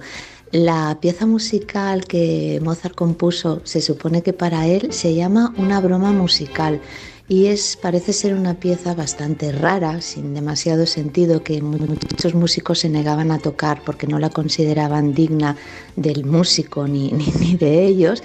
Y al final parece que algunos expertos se decantan por, por decir que, que la creó siguiendo la cadencia del canto del estornino. Por eso es pues muy diferente. No sé, yo la escucho como no entiendo, me ha parecido simpática. Pues nada, solo era para eso. Un beso y muchísimas gracias por ser como sois. Adiós. Gracias a ti, cariño, por darnos eh, estos apuntes de cultura que a Iván Cortés le encanta. A mí me encanta, ya sabéis que Amadeus Mozart era un cachachondo, era un cachondo, era, no lo entendían en aquel momento. Se reía muchísimo y estaba loquísimo. Eso dicen en la película, ¿eh? Después habría que verlo. Amadeus Mozart a lo mejor sin haberse levantado, sin haberse tomado un café O a lo mejor se tomaba otras cosas. y escuchando un estornino de fondo. Normal que hizo, dijo, pues me voy a quedar con todo el mundo y voy a hacer de cachondeo esta pieza. Fin, fin, firi, fin. Y nosotros la oímos ahora y decimos, pues a mí me parece seria. Sí. Ah, Yo estoy escuchando esto y yo digo, pues, yo estoy a punto de bailarme un minuet. Pero, no- escucha, no entendemos. tú fíjate, eh, en aquella época, si esto le parecía indigno. Eso es reggaetón. Eso diría, diría. Iba eso, tío. Ya- me ya ya me estamos- preocupa ya la cabeza tuya. Claro, ya, estamos aquí haciendo. ¿Qué es Claro. lo que, qué es lo que es? No, la, la- la- la vida evoluciona, el ser humano evoluciona, la música evoluciona y esto era lo que se eh, lo que se oía entonces. Ahora Esto es lo que te decía tu padre. cosas. Eso es ruido nada más. Lo que se Claro. escuchaba en mi época, que eran a lo mejor tambores y flautas, que no había otra. Antes de, de Mozart, lo mejor tocaban con Espérate, una flauta de hueso. que José, José Lu me ha dicho algo. ¿Mozart el qué? ¿Mozart la?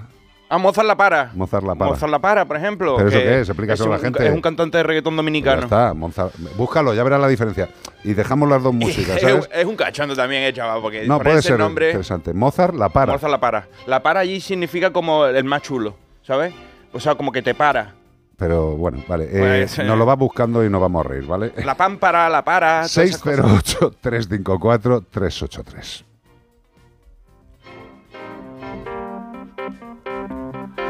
Esa Veis, no- hombre, yo no esa no es estoy, de Mozart, ¿eh? Yo no estoy ni en Mozart ni en Mozart la para. No.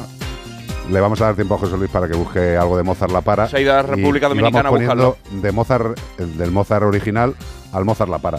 Pero mientras tanto estamos con M People, ¿no? M People, M People, M People, moving on up. Moving on up, moving on. ¿Te acuerdas de esa? me. Lo que pasa es que me ha producido alguna cosa extraña, tal y como lo has interpretado, pero está bien, está bien, tira, tira. Here, baby, go pack your bags.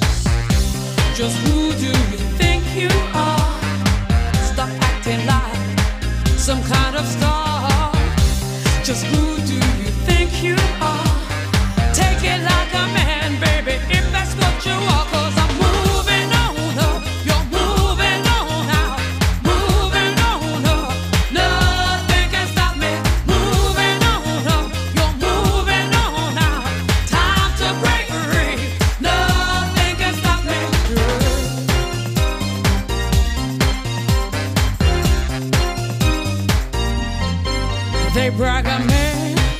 has walked in space, but you can't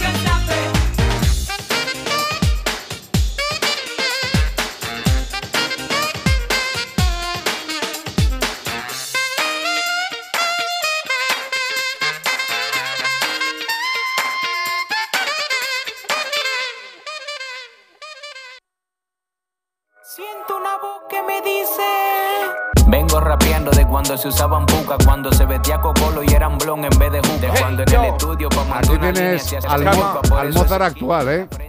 Mozart la para. Mírale. Desde República Dominicana, que lo quebro. Escucharlo un momentito, tampoco mucho, no sea que os vaya a provocar algún tipo de alteración.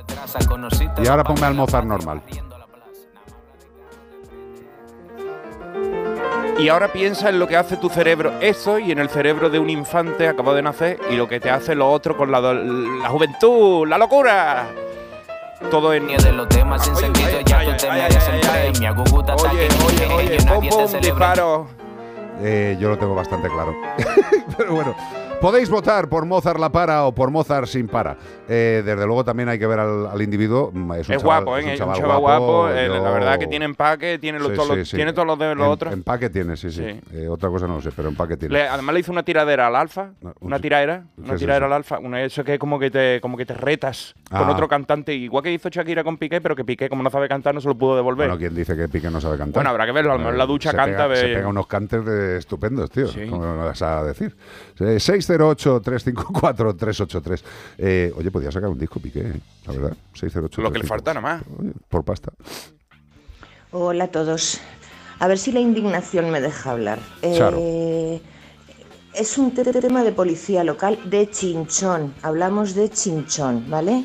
Hace unos días, y gracias Carlos por contestarme, se negaron a tramitar la denuncia de una vecina que bajó a decir que su gato se había perdido y lo estaba buscando, un gato debidamente chipado, ¿vale? Ajá. Se negaron a tramitarla. Eh, se limitaron a decirle que entrara en una página en internet para, en la del RIAC para dar los datos, pero que ellos no se dedicaban a esas cosas. Ah. Estoy indignada porque, bueno, yo de eso ya he escrito un mail al alcalde, ya he preguntado, le pregunté a Carlos, pregunté a Arancha, la abogada, y efectivamente están obligados y todo ese rollo. Pero es que ayer lo he vivido en, en propias carnes. Ayer bajé a dar de comer a unos gatitos que de vez en cuando bajo Ajá. y de pronto me encuentro con una perrita. Llamo desde allí a la policía local y la policía local me dice que no, que no, que, que, que, que si la he cogido. Digo, no, no la he cogido, la tengo aquí delante. Hombre, que si la cojo, que si la cojo, a lo mejor alguien se puede acercar a leer a ver si tiene chip. Alguien. Vamos, poco menos que me pidieron que se la llevase a la oficina, ¿vale?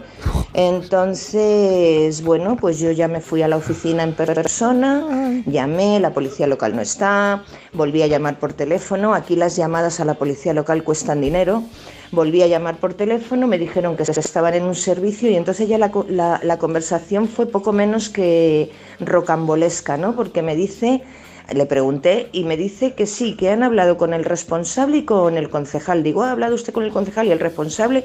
No hay servicio de recogida, no hay concierto. O sea, Ah. están obligados por ley.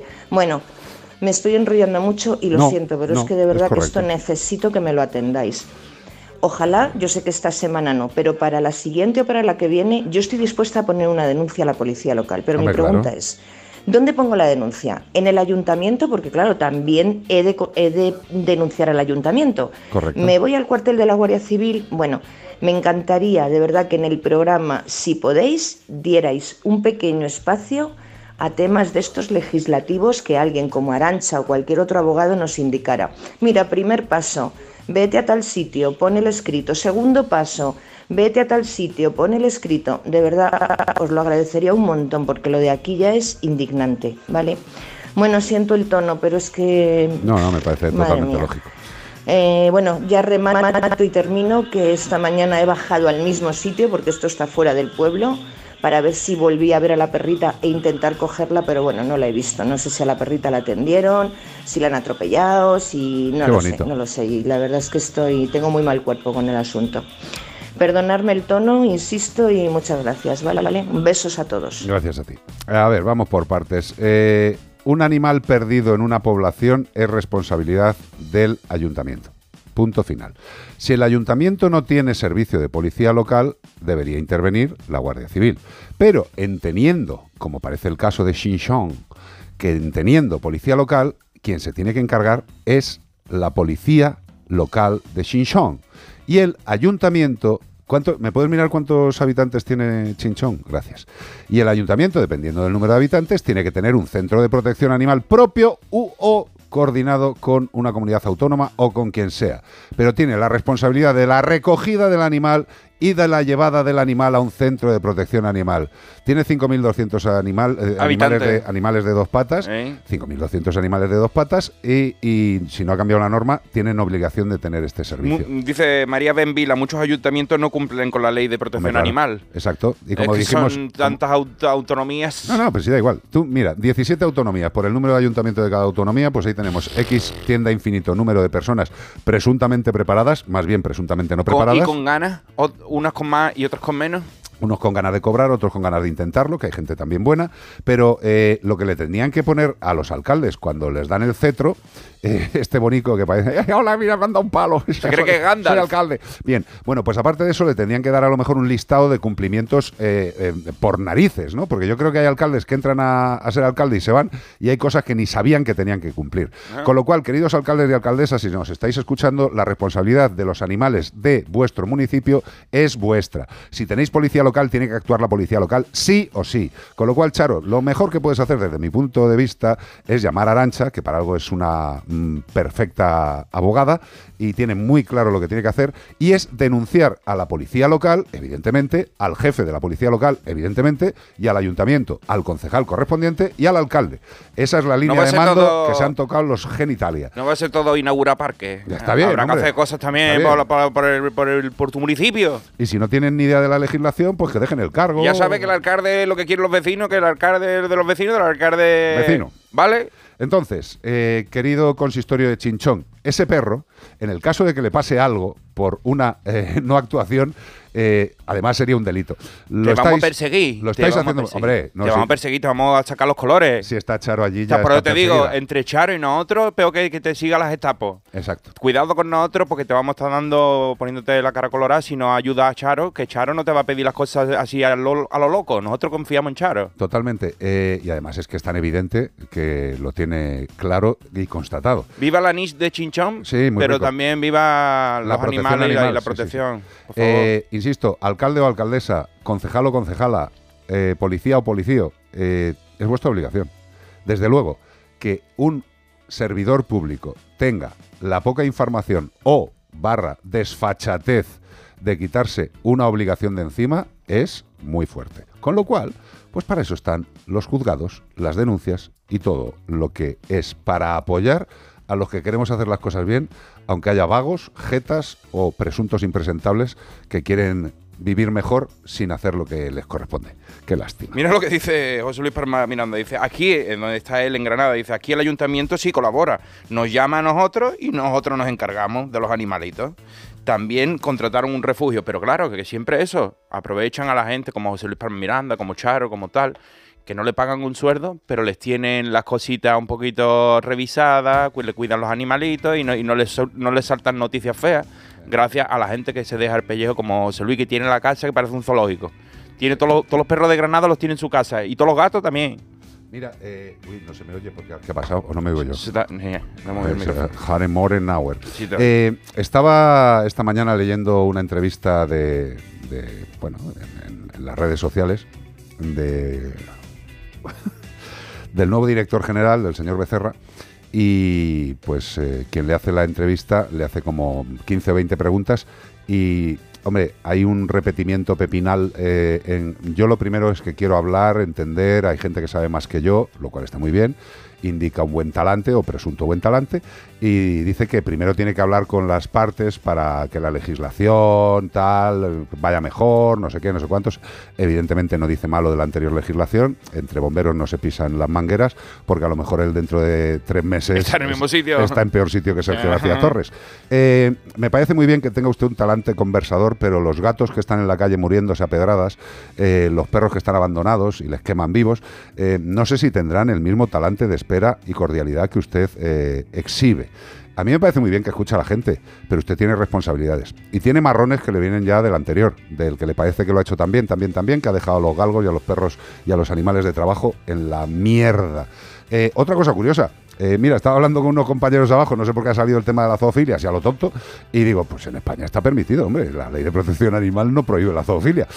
Estamos en una ley, ¿verdad, señor Becerra? que es como para seguir hablando continuamente y no hacer cosas activas. ¿eh? Se han rebajado las penas, eh, todo está bien. Pero usted me parece muy bien, siga con el talante. Eh, esta gente que está protestando de que la policía no cumple con sus trabajos, también en la normativa, está en la legislación maravillosa, la legislación Torres, Sergio García Torres, en esa legislación también se dice, y lo comentamos ayer, que los ayuntamientos son los responsables, por ejemplo, del control de las colonias felinas. Me encantará ver al señor Becerra mm, persiguiendo a los ayuntamientos que no lo hacen y aplicándoles multas que no sé dónde figuran. Me imagino que será en estas cosas que le quedan a usted por hacer de la anterior ley. Eh, que me parece muy bien lo del talante, pero insisto, eh, cuando un servidor está todos los días en la clínica veterinaria, cuando va y lo único que ve es maltrato, maltrato, ponzoña, maltrato, ponzoña, ponzoña, maltrato, ponzoña, y hay gente que dice, yo voy a seguir hablando a ver si me entero bien de esto, porque es que yo no tengo conocimientos, pues a lo mejor lo que tenía que haber hecho era poner a otra persona que tuviera un poquito más de conocimientos, que tardara menos tiempo y pusiera las cosas en práctica. No tengo nada contra usted, pero a mí lo de hablar, hablar, talante, talante, talante, es que me suena un poco a tufo de sumar. ¿Sabe lo que le quiero decir? me ha pasado un poquito la pelota, ¿no? insultadme todo lo que queráis. Llamadme rojo, llamadme facha, llamadme lo que queráis. Pero de verdad, en este país se necesitan soluciones. No gente que argumente y diga palabras eh, grandilocuentes y diga que tiene un talante maravilloso. Que diga que quiere a los animales y luego se apriete un plato de pulpo. ¿De acuerdo? Vamos, con un poquito de seriedad. ¿Quiere que te lea una pregunta que nos hace aquí un compañero o un amigo, Rafa Ropero?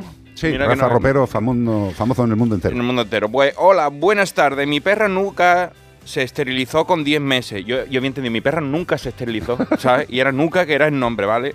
Nuca se esterilizó con 10 meses. Después del primer celo. Mi pregunta es, últimamente no siempre, pero los perros machos se vuelven locos con ella y no paran de montarla, sino para lamerle también sus cosas. Si me podéis orientar si es normal esto.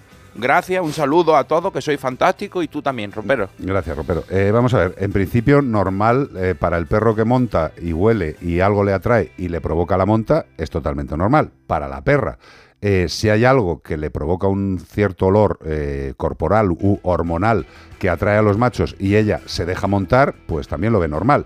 Lo que no es tan normal es que se dé este proceso de monta y permiso de montarse eh, habiendo esterilizado al animal.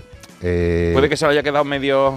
no los- a ver, eh, hay veces que no solamente puede existir problemas en la esterilización, si queda un resto ovárico puede seguir teniendo Hormonero. eh, el- el- la producción hormonal, pero no, no siempre tiene que pensarse en que hay un problema quirúrgico. Hay veces que otro tipo de alteraciones hormonales o simple y llanamente alguna infección Hay veces que montan hasta un cojín los animales. O sea, sí, que sí, imagínate que. um, y a, y a la visita del cuarto. eh, la, la, la, vicina- la, pierna de la vecina. y, la pierna de la vecina está súper y- cotizada. y no está esterilizada a lo mejor la pierna, pero eh, le da igual. Me da igual. Eh, yo lo que te diría es que llevaras a- al animalillo a una revisión y descartáramos que tiene algún tipo de infección urinaria, que puede producir algunos tipos de, de olores, mm, digamos, eh, llamativos para los machotes. En principio, si la cirugía ha ido como tienen que ir, es una cirugía sencilla, puede dar problemas. Y también hay ocasiones, pocas, en la que hay tejido ovárico eh, suelto, por, por decirlo de alguna forma, y no solamente formando parte del ovario. Con lo cual, eh, todo no es tan simple en medicina como 2 más 2 es 4. Yo lo que sí que haría, evidentemente, es ir al veterinario y que le haga una valoración urinaria genital. ¿De acuerdo? Que le eche un vistazo a ver si hay alguna infección y algo que provoque esa atracción de los machos. Y en el caso de que no haya ningún problema de este tipo, pues habría que hacer a lo mejor alguna valoración hormonal para ver si hay algo que esté descuadrando ahí dentro. Muy bien. Tengo una medio respuesta para Gracias Charo. por decirme muy bien. Muy bien. Qué buena. Tengo una medio respuesta para el problema de Charo en Chinchón, porque he estado, lo, el poco rato que he podido mirar, puede ser que me esté equivocando, en la página web del ayuntamiento de Chinchón no viene ninguna ordenanza publicada con respecto a la recogida de animales Pero eso extraviados. es un puñetero problema. Es- no, no, exacto, no pasa nada, porque tú puedes no tener una normativa, que a lo mejor no la tienen publicada, tienen mil, con perdón, mil normativas de, de tributo de tal, pero de esto no hay nada. Un inciso. Por tanto, nos vamos a la de la Comunidad de Madrid. ¿vale, Charo? Que es la ley 4 barra 16 del 22 de julio de la Comunidad de Madrid, ¿vale? Que el artículo 20, recogida y alojamiento de animales de compañía perdidos, abandonados y vagabundos, en su número 1, artículo 1, dice, corresponderá a los ayuntamientos recoger los animales que sean vagabundos o estén extraviados e ingresarlos en los centros de acogida de animales, debiendo contar con un servicio de 24 horas de urgencia para la recogida y atención veterinaria de estos animales, ya sea propio o comunado. Pero es que esto en chinchones no se entiende. Entonces, por eso el alcalde y los concejales no. Por no han aquí hay una denuncia, si es que eh, por lo que dice, ha pasado más de 24 horas y ese animal sigue sin recogerse, pues muy fácil, o sea, es que están No, denuncia directa. Pero eso. eh, totalmente eh, contraviniendo la ley de la eh, Comunidad de Madrid. Habla con Arancha, poner la denuncia si hay que hacer algún tipo de aportación económica para la tramitación de las denuncias, que ahora, claro, también la justicia lo pone difícil para que haya denuncias, mm, de meter mucha pasta para que haya que denunciar. Pues no te preocupes, Charo, y Arancha, que también sé que nos sigues. Eh, lo que haga falta, contad con la Fundación Mascoteros. Si hay que poner pasta para que los malos aprendan a hacer su trabajo, aquí estamos, sin duda. Y estoy seguro de que muchísima gente empezaría a donar dinero a mansalva para que los alcaldes, alcaldesas, concejales y concejalas que no tienen este criterio y a los jefes de las policías locales que tampoco lo tienen muy claro, Se lo pues piensen un poco. que empiecen a recibir denuncias. A todos los que tenemos un trabajo de cara al público, de cara a la sociedad y no cumplimos con ese trabajo o hacemos algo indebido, Te funan. no pueden eh, denunciar. Claro, es que te cogen y, te cancelan, eh, eh, como se hace hoy. Ya. Te quitan de en medio. Qué bonito que un animal esté en la puñetera calle, que haya unas fuerzas del orden que se laven las manos y unos alcaldes o alcaldesas que les sopla la inguinal que ese animal pueda morirse. ¿Y si huela? Coló. María Carey, Giro, esos animales que están abandonados y que son unos puñeteros héroes, que han tenido que aguantar venir al mundo sin pedirlo para que luego el género humano les deje tirados como una asquerosa, sucia y pútrida mierda.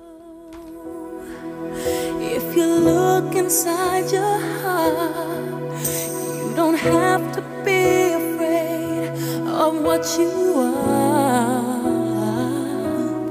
There's an answer if you reach into your soul, and the sorrow that you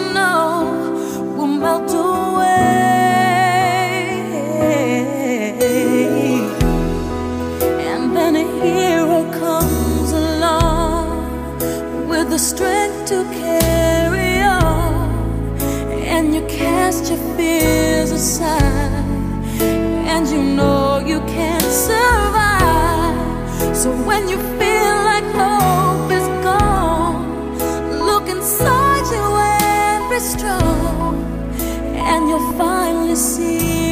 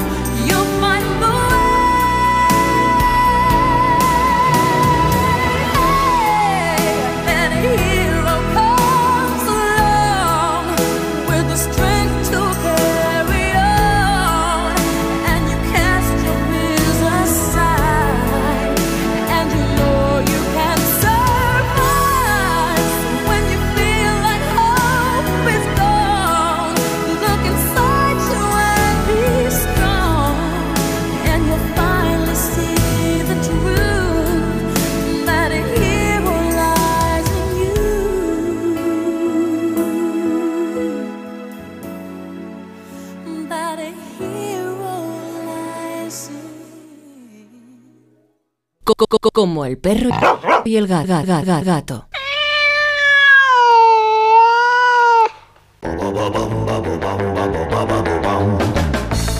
Bueno, pues aquí seguimos en Como el perro y el gato en Melodía FM. Vamos a abordar la última hora que nos queda de programa, cuando son las 4 de la tarde y 2 minutos en la península y las 3 y 2 minutos en la Comunidad Canaria. Qué pena que se acabe el programa, lo bien que estamos pasando. Lo Yo bueno, estoy, Queda una hora entera. Yo estoy encantado de la vida. Vamos a disfrutar el momento. Eh, mucho, la Vamos a verdad. disfrutar del momento que después, la- cuando se acabe la música, ya dejaremos de bailar. Exacto.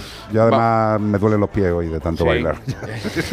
este fin de semana buscamos a un primate strepsirrino de la isla de Madagascar. Que tiene un peso medio de aproximadamente 2 kilos y tiene una longitud de hasta 46 centímetros. Sí, señor, y la cola caudal supera la longitud del cuerpo. Nuestro querido protagonista tiene un patrón en forma de anillas blancas y negras en la cola. Blanca, negra, blanca, negra, blanca, negra, y la punta de la cola siempre acaba en negra. Si no acaba en negra, es que... Eh, la excepción que no confirma la fíes, regla. eh, no A lo mejor una falsificación china. Correcto. No, no es el mismo animal. No. Bueno, pues también es de comportamientos diurnos y le encanta tomar el sol sentado como si estuviera meditando ahí, como si fuera un tití de Kai. Así me quedaba yo ahora mismo. Allí en sentado, Kai ¿eh? hay unas, unas personas que le llamamos los titi, titi Sí, de Kai, sí. que van con el eh, bañador turbo, Sí. el paquete de fortuna metido En al lado, lateral. pero durante todo el año. O sea, de- de agosto a agosto. Pero- hacen flexiones, pero con el pelo blanco y el cuerpo moreno. Pero y el paquete generalmente es o de Educado o del Mal, o del ¿Cuál Marlboro. paquete? ¿El de qué? El, El- del lateral. Ah, bueno, pero digo eso, tú sabes que eso se llama marca paquete, ¿no? Claro. El bañador. El, marca paquete. El marca paquete De fortuna. Bueno, Claro, pues eso. ¿y, y qué, y qué hacen? ¿Se están desapareciendo? Pues están desapareciendo pues porque es una especie en peligro de extinción. ¿Por qué? Pues porque nos hemos cargado sus hábitats y hoy en día solo existen 2.000 en los zoológicos del mundo. Eso sí, en libertad, ¿para qué va a haber? al- Si los podemos tener en zoológicos, pues que vivan los zoológicos. Es que la verdad que se están perdiendo, ¿eh? Los titi de Kai también. También. También, ya no hay en la playa, ya no ves tú esa gente mayor haciendo Hombre, flexiones. Es que ya cada vez es más difícil ver cuerpos que acepten un turbo. Sí. ¿Sabes? O sea, ponerse eso hay que tener mucho valor. No, para ponerte un bañador turbo siendo tío, tienes que cumplir uno de dos requisitos. ¿Que eres Michael Phelps? No, uno, que adoras tu cuerpo, Sí. o dos, que te la trae al pairo tu Que no, cuerpo. ten- no tengas vergüenza. No hay más posibilidades. Y si no tiene vergüenza, escríbenos a como el perro y el gato arroba onda e a ver si adivina o pasa vergüenza. Correcto, y también nos lo puedes decir por nota de voz en el 608-354-383. ¿Y todo esto para qué? Para llevarte un, un maravilloso premio de parte de Meforsan. Todo el mundo en su casa haciéndolo Meforsan. Champú para roedores, conejos y hurones, os lo decíamos antes, que también los pequeños mamíferos, los lagomorfos, los animalitos más pequeños, no perro y gato de los hogares, tienen que estar limpitos si ello lo requiere. 100% natural, champú e aloe vera 100% natural de cultivo ecológico, indicado para pieles con irritaciones, picaduras, erupciones, eczemas. ¿Qué hace este champú aloe vera para roedores, conejos y hurones? Pues algo muy importante, proporciona brillo y suavidad. Y esplendor, como Oh, diría. oh, oh. Pero ¿cómo lo hace? Hidratando en profundidad y siendo muy útil para reparar los pelajes estropeados. Yo llegué tarde, no me di con el champú para roedores en lo que es el craneal y así me he quedado. Eso decía José Luis Puente cuando anunciaba las pinzas Lasby. Y si lo hubiera conocido a tiempo. Si lo hubiera conocido a tiempo. Sí. Fíjate, qué bien me habría venido a mí. ¿eh? El champú para roedores, conejos y. Tenía un pelazo maravilloso. Oye, hablando de hurones, he visto un vídeo y ¿Sí? creo que ha sido en Instagram que me ha saltado, pues de una persona que tiene tres hurones, había nevado fuera y entonces en un barreñito les echaba nieve y se la metía dentro de casa. Sí. Y veías a los hurones. Flipando. O sea, la experiencia de pisar la nieve, cómo se restregaban, era una pasada. La verdad, ya la próxima vez que nieve voy a hacer lo mismo como para los gatos. Vamos Ah, a meter me- un barreñito. Me parece muy bien. ¿Qué te tú, parece? tú todas las cosas interesantes las Pues hacemos en casa. Sí, Bueno, muy yo, bien. yo sí, creo que ya este año Claro. le va a costar nevar, ¿no? No sé yo, lo mismo en marzo, en marzo está nevando, Es ¿eh? capaz, de alquilar, Santa es capaz de alquilar una máquina de producir nieve. Sí, ¿sabes? de Chanadú se trae la de la pista de allí. Pues mira, no estaría mal, nos traemos, como van a vender el Chanadús. Ah, lo van a pues vender, pues le compramos la pista. no, la pista no, le compramos el productor. Ah, y yo lo que puedo hacer, por cierto, es enfocarlo hacia la zona de caza que hay detrás de mi casa. Y que lo enfoco hacia allí. Y cuando vengáis los cazadores a pasaros por el forro del escroto, La distancia de la seguridad. distancia de Os tenéis que seguridad, poner raqueta ya en los os pies. echo nieve. Porque ya os da igual que se os diga. Os ponéis chulos. Que nos vean grabando, les es que me da macarras, igual, ¿eh? le- les grabas, les haces fotos que tengo. Me da igual. A uno de ellos se le ven hasta los granos de, Lo mismo de- te de las dice, cejas. pásamela después que me gusta para subirla a Instagram. No, si se las pasamos en su momento a la Guardia Civil del pueblo y el Guardia Civil del jefe del puesto, ya lo he repetido 80 veces, da absolutamente igual. ¡Viva la Guardia Civil! Los, los defiendo siempre a la Guardia Civil, pero evidentemente, como en todas las áreas, hay presuntos gilipollas, inútiles e incompetentes. Siempre presuntos, por supuesto. Pero este individuo, aparte de mirarme como si me devolviera la vida, es que pasó de mi culo.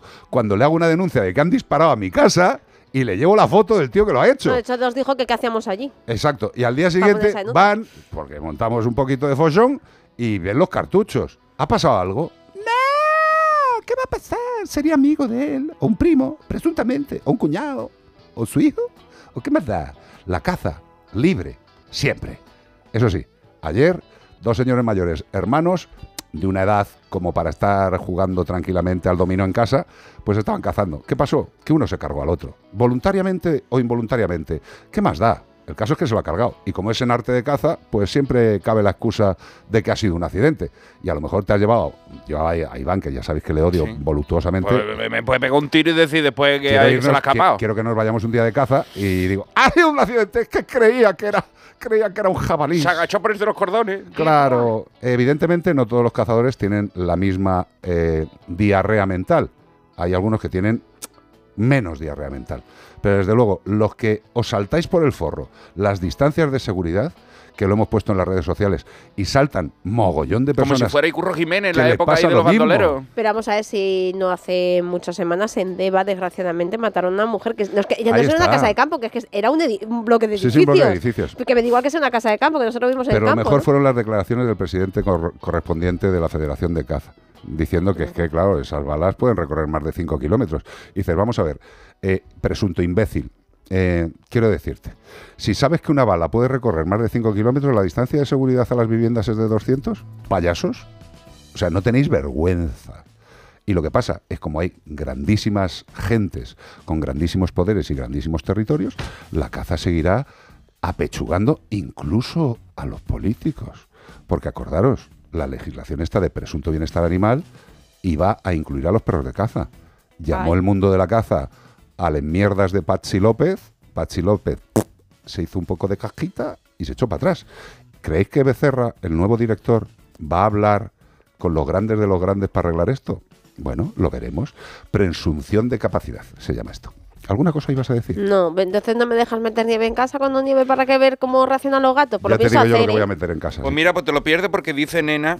Da Conte. mm, mm, Nena L. Gómez. Bueno, pues Nos casi. dice: Yo tengo patio y cuando nieva salen y les gusta muchísimo. Pues a los gatos, a los lo gatos, o sea que ya lo que les Yo es gusta. que viviendo al lado de un coto de caza, desgraciadamente no puedo dejar salir a mis gatos, no sea que le revienten. Lo que podía día hacer es dejar entrar a los conejos para que. Pues No, pobrecitos, si entra. pues Por eso digo, como asilo político. Mira, es tan triste, es tan Ver triste cómo los animales, ver a los conejos y, a, y a todas las aves corriendo hacia nuestra casa que cuando los están ahí no son tontos. The Ganyans and the Gable, ¿sabes? Que es un grupo nuevo que ha salido de cazadores que se llama The Ganyans and the Gables. Nos vas viendo cómo se van trasladando. Sí. Y ves cómo se van trasladando. Según va, va, Van avanzando va ellos. moviéndose el excremento por el campo, Ellos van- los animales van corriendo hacia las casas. Mm. Y por eso, pues como a estos chavales o señores mayores les da absolutamente igual, pues disparan a la casa. Incluso estando tú en la ventana, como me hicieron a mí.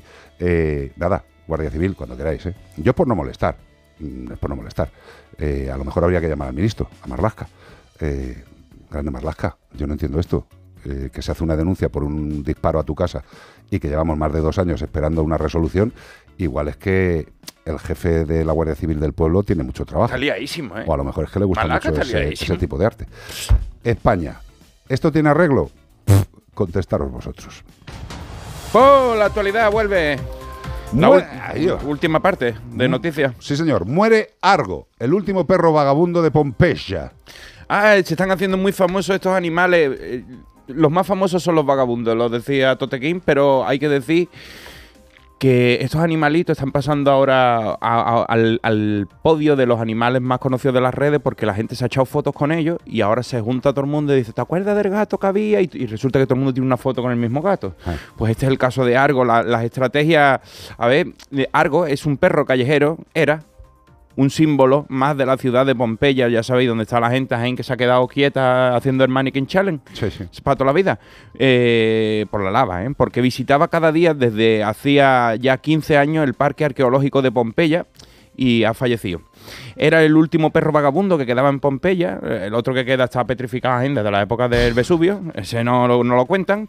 Pero estamos muy tristes. Venía todos los días puntual como un reloj.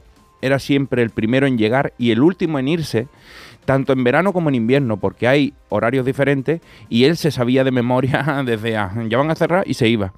pues ha explicado a EFE el guía turístico Glauco Mesina, que ha confirmado que el animal falleció este martes.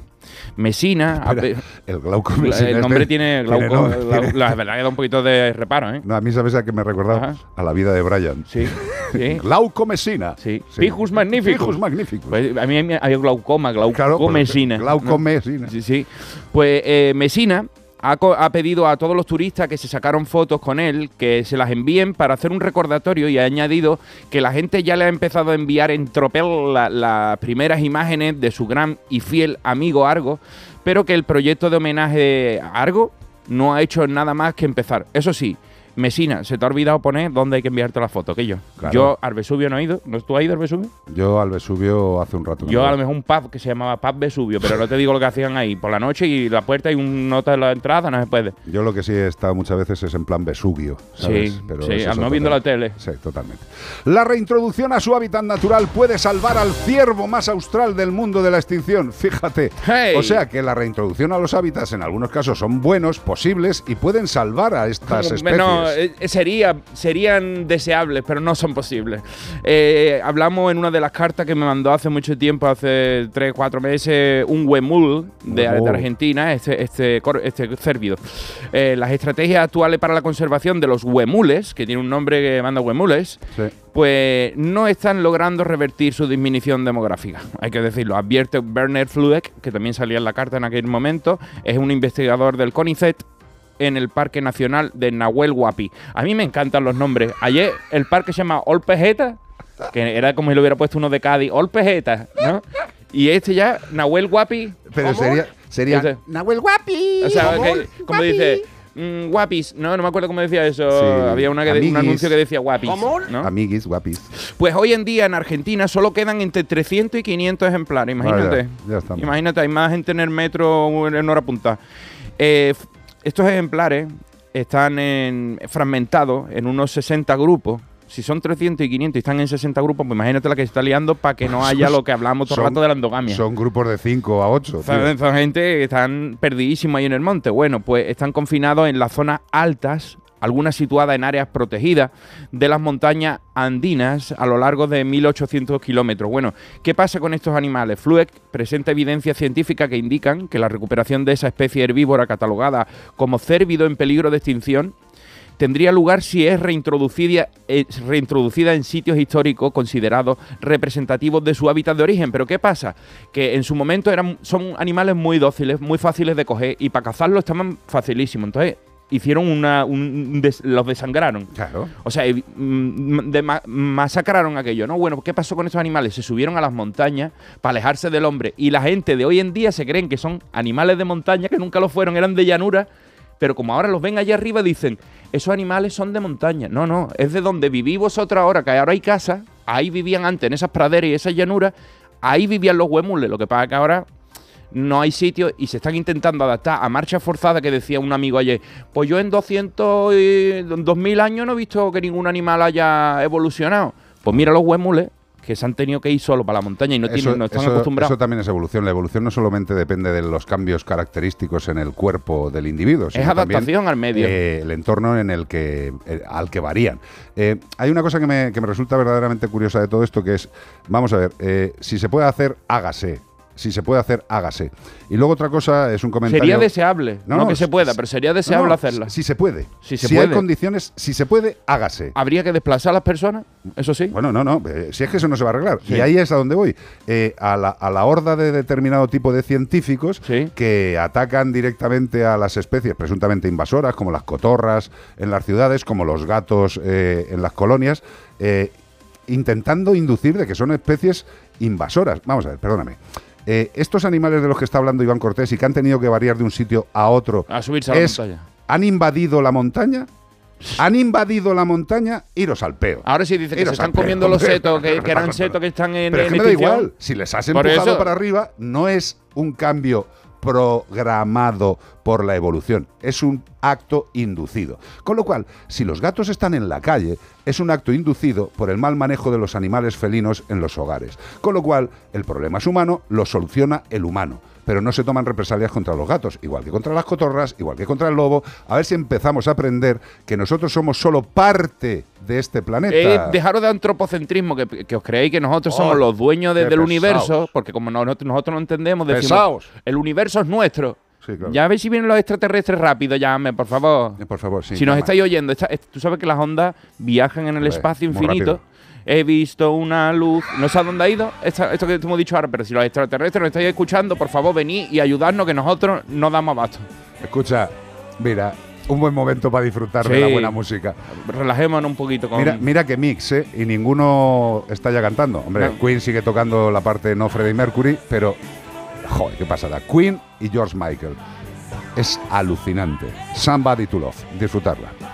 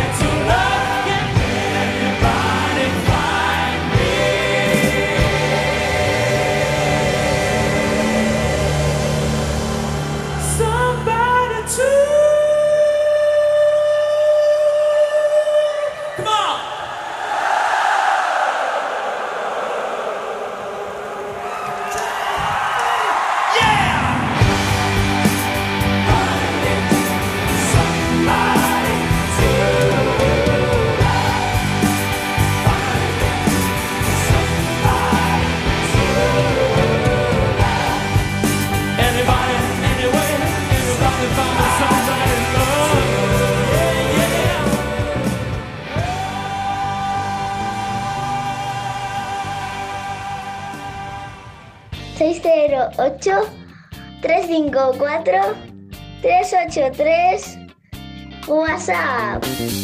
Hola, ¿qué tal? Hola. Lo primero, enhorabuena por el programa. Sois, sois bueno, pues es fantástico, desde luego. Gracias, Bonico.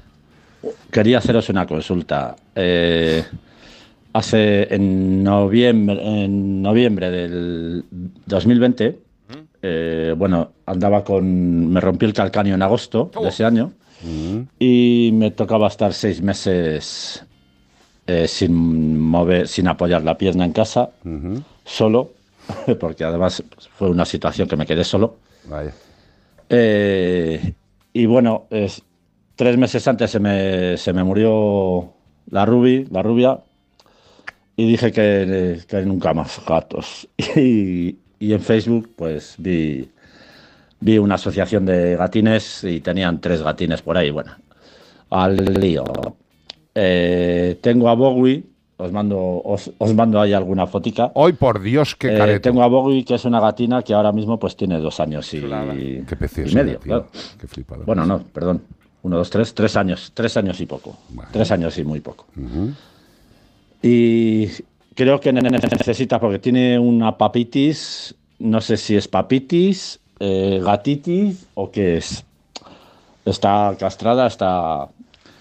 Pero eh, creo que puf, eh, necesita, necesita un- una compañía. Porque yo además estoy, me voy por la mañana a las 9 y hasta las 7, las 8 no vuelvo a lo mejor. Bueno. Entonces, eh, quería un gatín, un perrín, una gatina, tiene que ser más pequeño que ella, mejor más pequeño o de su misma edad. Hembra, macho, ¿qué hago? Yo estoy por un gato Sí. eh, que sea más pequeño que ella, claro. Sí. ¿Sabes? Perfecto. ¿Sabéis? Bueno, espero que me contestéis. Perdonad porque me enrollo mucho. Bueno. Es que soy hijo único y necesito hablar. Qué ganso, tío. Felicidades por el programa. Gracias, bonito.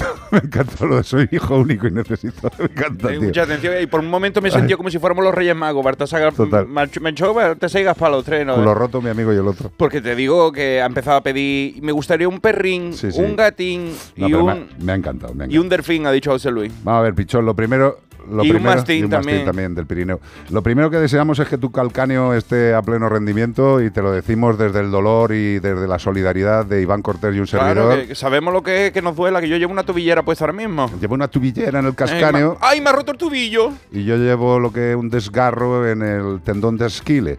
Entonces, lo que te quiero decir, eh, me parece muy guay que quieras darle compañía a Bowie.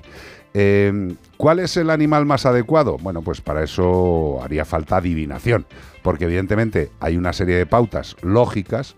En principio, ¿un gato más pequeño de edad? Sí, correcto. Él, él lo que quería era una excusa para tenerlo, para no sentirse mal de que, de, de que se le fue la Ruby, entonces ahora ha metido a Bowie y después quiere meter a Flicky, después a Tricky, a Wiki y, y quiere que nosotros le digamos, está bien hecho, A pues mí, está bien hecho. a mí me parece fantástico que quieras introducir un nuevo animal. Yo creo Sí que puede. todos, todos los que somos felinistas eh, tenemos claro que Dos mejor que dos uno. mejor que uno. O cinco, como nosotros. Claro, también, o 38. Eh, lo que quiero decirte, ¿dos mejor que uno? No. Eh, dos está bien porque se acompañan uno al otro, sin duda. Lo que tienes que hacer es ir a una entidad de protección desde mi humilde punto de vista, hablar con la entidad de protección, que te digan qué tipo de gatitos tienen, cómo son de, interactivos, cómo están de socializados en el grupo de la, de la entidad de protección. Y simple y llanamente, con ese asesoramiento, tú lo que tienes que hacer es actuar como casa de acogida de uno de esos animalitos, que parece que sea el que más convenga, y llevarlo a casa a ver cómo sucede el encuentro. Evidentemente, en todos los sitios puedes encontrar informaciones correctas de cómo hacer este, esta incorporación. Lo mejor es que el, gato que llega nuevo esté durante unos días en una habitación separado del otro animal, que tenga su, su bandejita con el lecho absorbente, su comidita, su agua, eh, un pequeño rascador. Bueno, pues lo que es una zona donde el animal pueda introducirse a la vida en el hogar que no pase directamente por el contacto con el animal, con Bowie, que ya lleva ahí un tiempecito y dice, esto es mío, a ver qué, mierda me has traído a casa. ¿Quién es esta cosa enana que está aquí jorobándome? Puede adoptar a Ziggy Stardust. También. No, porque sea, eh, o a, a Mick Jagger, También. o a John Lennon. Eh, bueno, eso es más difícil. toda esa gente hicieron- John Lennon molestaría menos. Sí, toda esa gente hicieron, mm, eh, ¿cómo se llama? Colaboraciones, versus y todo eso. Totalmente. ¿Qué ibas a decir algo, perdón? No, sobre todo también no forzar esa cuando ya empecemos a Ah, no, presentarles, claro. porque es que hay gente que dice, es que les he metido los dos en un baño para que se conozcan. Claro. Los he Eh, presentado, eh, se han dado la mano y la eh, mano es- se han dado en la cara y fa, fa, fa, fa. Claro, y, y sa- que esto nos, nos pasa en la clínica consulta de este tipo. Dices que han llegado y se han, es que tengo un gato nuevo y es que se han peleado. Eh, ¿Qué has Bueno. hecho? ¿Meterlos en el baño? No, claro, pero es que- juntos, ya, para que se peleen más a gusto. Eh, el tema es separación, eh, luego al cabo de unos días eh, abrir la puerta, dejar que interaccionen. Evidentemente, las primeras veces lo más normal es que se peguen unos bufidos de flipar y que incluso haya algún manotazo. Pero eso es absolutamente normal en lo que es la interacción y el conocimiento de los gatos. Es absolutamente... Otra cosa es que, mm, yo qué sé, Bowie saque, coja un cuchillo de la cocina y apuñala al nuevo. Hombre, pues eso hay que evitarlo. A dicha la tontería, me parece genial. Vete a una entidad de protección, diles cómo es Bowie de carácter, ellos te dirán una serie de animalitos posibles. Yo creo que la incorporación, siendo casa acogida, las cosas van bien, adopción definitiva. Porque siempre hay que darles la opción a que se lleven bien. Bowie tiene su forma, el animal que vas a adoptar tiene su forma de ser.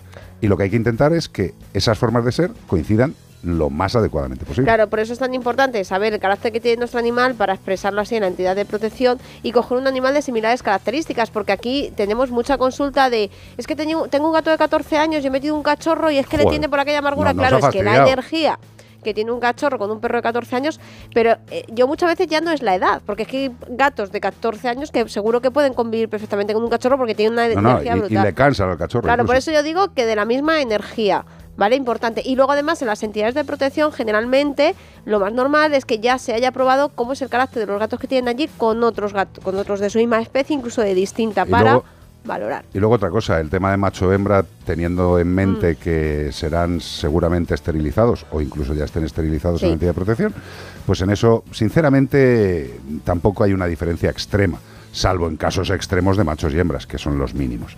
Eh, gran idea, me ha encantado eh, tu consulta, cuídate el calcáneo, compañero, y que Bowie encuentre a su media naranja de amistad y de convivencia para toda la vida.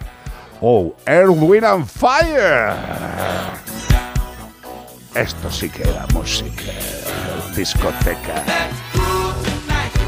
Iván, con esta nos partíamos tú y yo el caderamen, ¿eh? Están haciendo el guau ahí. Wacky, wacky, wacky, wacky. Parece los Daft Punk. Mira, mira, mira. Ahí me voy. Vale. ¿Quiénes eran, me han dicho? Earth, Wind, Earth, Wind and, and Fire, Fire. Los cuatro elementos. No, el tres. ¿Tres elementos nomás? Hombre, Earth, Wind, Fire. Le faltó Water. Bueno, coño, pero esos son tres. Pues, Ya, ya, pero digo que estos eran son tres, pero si ahí salen 14. Pues No, uno, pero- uno podía haberse pues llamado agua. Pues sí, y otro Torrez, ¿no? Pero se llaman Earth, Wind and Fire. No había sueldo para todos. No.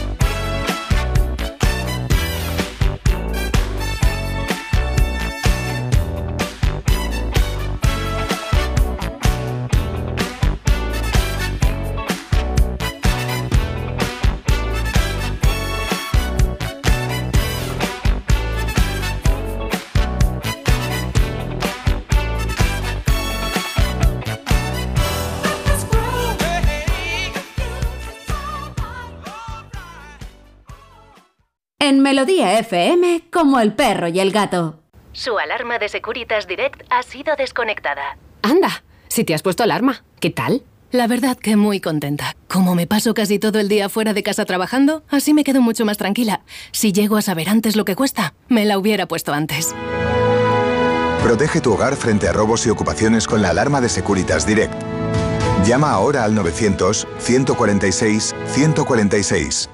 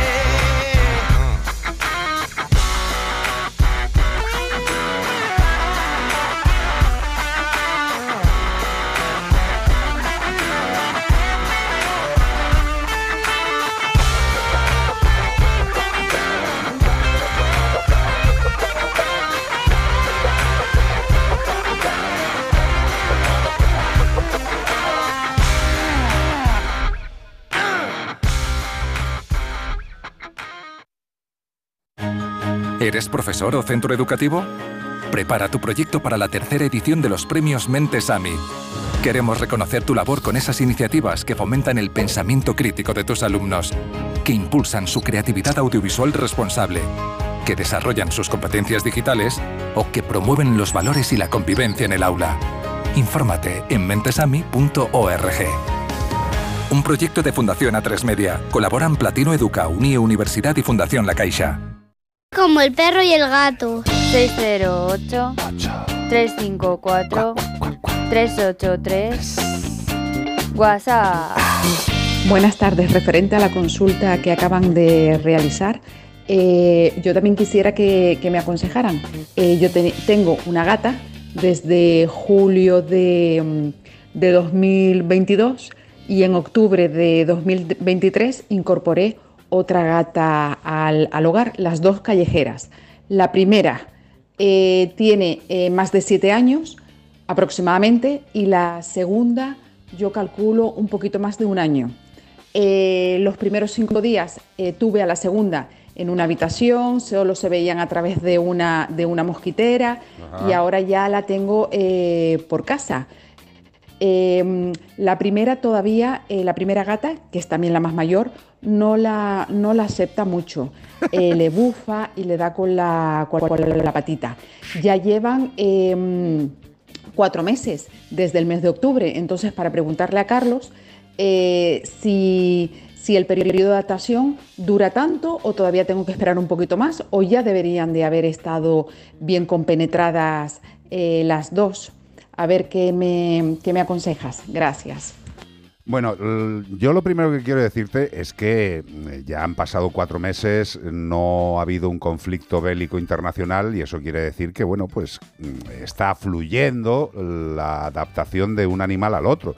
Evidentemente es que esto es tan relativo como la individualidad de un ser, la individualidad del otro, juntarlas y a ver qué pasa. Vamos a ver, Yo a Iván le conozco Mm. desde hace años, pero si nos vamos a vivir juntos, juntos, digo juntos, igual nos matamos No, y, eh, y ya nos conocemos. Dicen que el roce hace cariño, pero lo mismo no. lo mismo no le estás una rosadura. El roce también hace ampollas. ¿Eh? Te puede, A ver. puede estar hasta la, hasta la ampolla de, de- de Carlos, por ejemplo, y, Correcto. y lo, lo- lo de Fenestro. Y escucha, y estamos poniendo un ejemplo de dos personas que se conocen, pero imagínate que por lo que sea, a Iván Cortés, ahora cuando ¿Eh? llegue ahí. Me lo ponen por a una casa, rejilla, Carlos. Llego a mi casa y está en una rejilla en una mosquitera al otro lado. Yo digo, de ahí no te muevas, ¿eh? No te vayas a pasar para acá porque te, te- te- te tiro por la ventana. Y si no soy yo y es alguien que no conoce de nada, ¿Eh? ¿cuánto tiempo de adaptación haría falta? Pues, Nada, ese no pasa, no pasa. Es que eh, estamos intentando valorar muchas veces cosas eh, que son absolutamente mm, eh, imposibles. Son edades de- diferentes. De cuantificar, es imposible. Energías diferentes, eh, situaciones de- de, Experiencias diferentes, de- de- aprendizajes. buah. su zona, su terreno que está ya marcado por su por su sitio, que ya eso es suyo. Entonces, hasta que uno le levante la mano al otro, tendréis que esperar a que no haya un conflicto que haya que ponerle punto a ninguno de los dos, mientras no, se saquen un ojo. No creo. Llevando No. ya cuatro meses y que hay algunos momentos de, de mal rollo. Eso siempre lo va a haber. También te digo que, que la voluptuosa de siete años tiene unas marcas preciosas, pero tiene cara como decir, a mí no me toque la breva, ¿eh? estoy bien. Es una tricolor de esta de, Sí, sí, sí, sí. de las de todos los colores. Tiene un careto genial. Y el otro animalito, el de un año también. Hombre, Eh, el otro tiene cara de buenazo. el otro tiene el otro cara de, de- de- de no meterse en problemas y, y la, y la toca la otra que es la dueña de la casa. Claro, solo Pues tendrá que habrá que ver un- después del conflicto habrá una, una paz ahí que se conozcan entre ellos y hayan una tregua y ya disfrutarán de tu compañía. Pero yo creo que con los cuatro meses que llevan y la relación que nos dicen, esto va en un cauce normal para estos dos individuos, Y que no tiene todo- por qué parecerse a otros dos individuos en nada. Sobre todo con una persona que se preocupa porque esto suceda de la mejor manera. Exacto, que eso es lo más importante. Eh, felicidades por las dos bellezas, tranquilidad porque la evolución es la normal e insisto, poner fechas concretas a sucesos en la relación de los animales es algo que nos conduce al error. Y en el IKEA venden unos rollos para quitar los pelos, que son así con un mango que tú puedes comprarle los recambios. Porque ya no tiene uno, ya tiene dos. O sea, son dos contra uno, ¿eh? O sea, los jerseys de negro ya tíralo. Porque con un tricolor lo que pasa es que como te no te puede No, salvar. no te libras. No tío. te libres, tiene todos los colores, No tiene todo el libras. espectro. Si tienes un gato negro y te gusta la ropa negra, bien va la cosa. Pero tricolor, eh, ahora mismo ya pasa el rollo que te dice Iván Cortés para quitar los pelos y lo tercero ya es una aspiradora con Eso es como 2.000 la o 3.000 suciedad de los coches, ¿sabes? Que tú te pasas con un jersey negro y te mancha de negro. Tú pasas Sí. con un jersey blanco y te mancha de- lo contrario. Sí. Y es la misma mierda, pero. pero es pa- da para todos. Esta reflexión de Iván Cortés para el mundo. Si no, Cons- rozaron en un coche. Consultas. Hola chicos, Hello.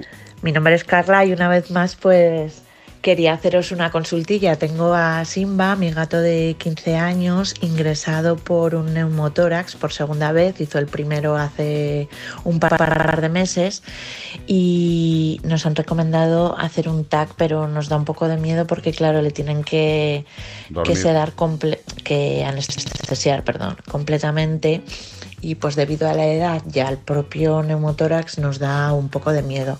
Me gustaría, Carlos, que, que nos contaras un poco acerca de, de todo, por qué se ha podido crear si no ha habido ningún traumatismo y bueno, pues sin más, que nos des un poco de información y nos tranquilices con tu sabiduría, ¿vale?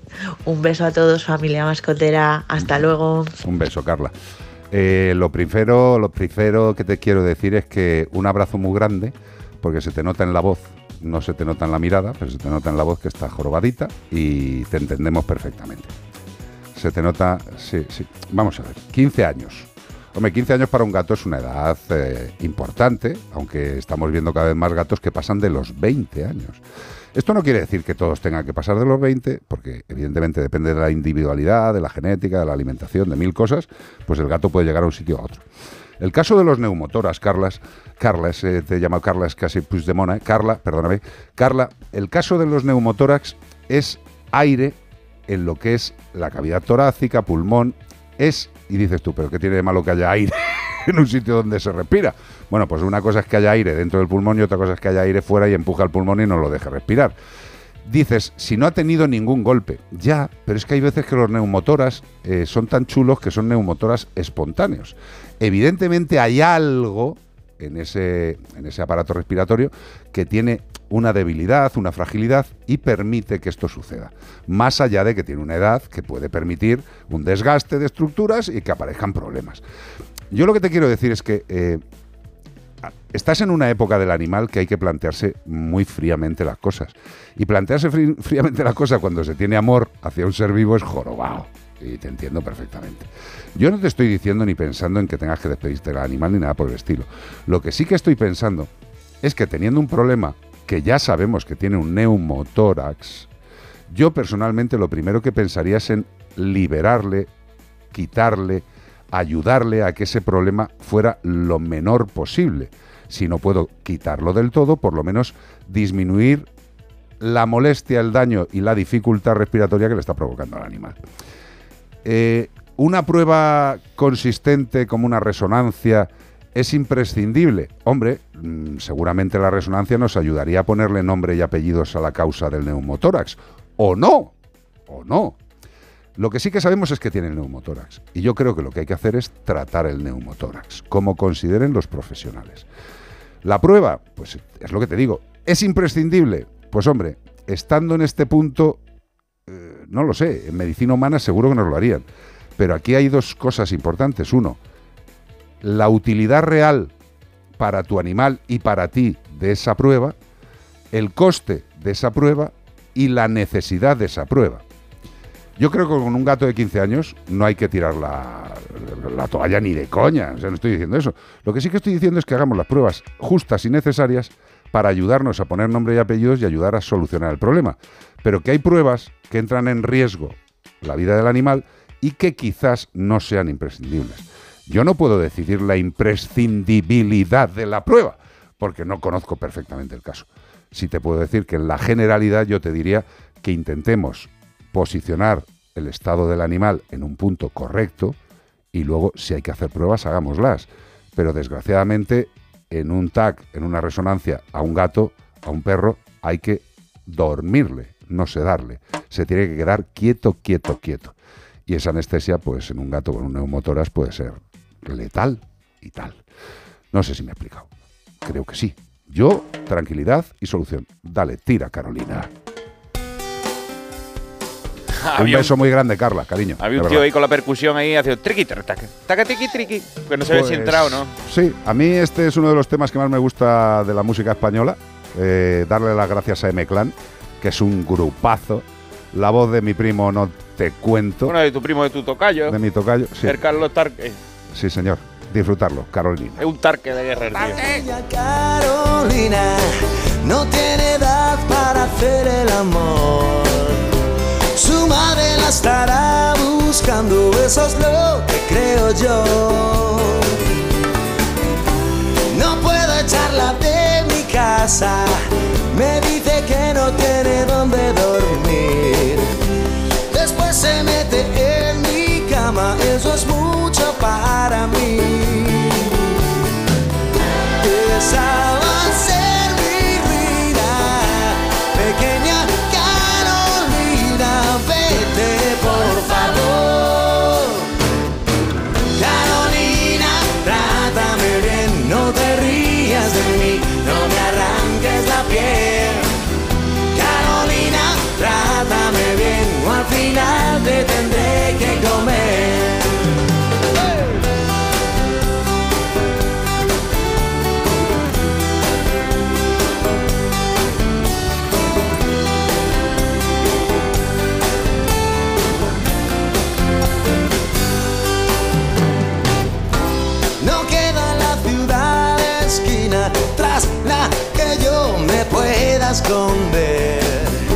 Siempre aparece Carolina con algún tipo de interés.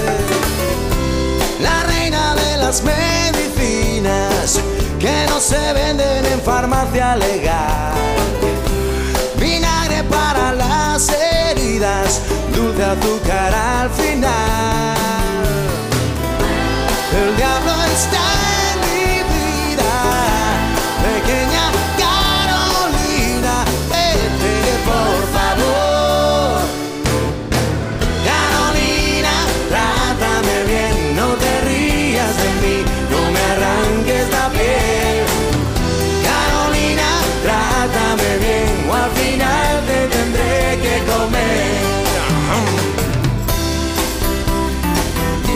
Santi Campillo a la guitarra.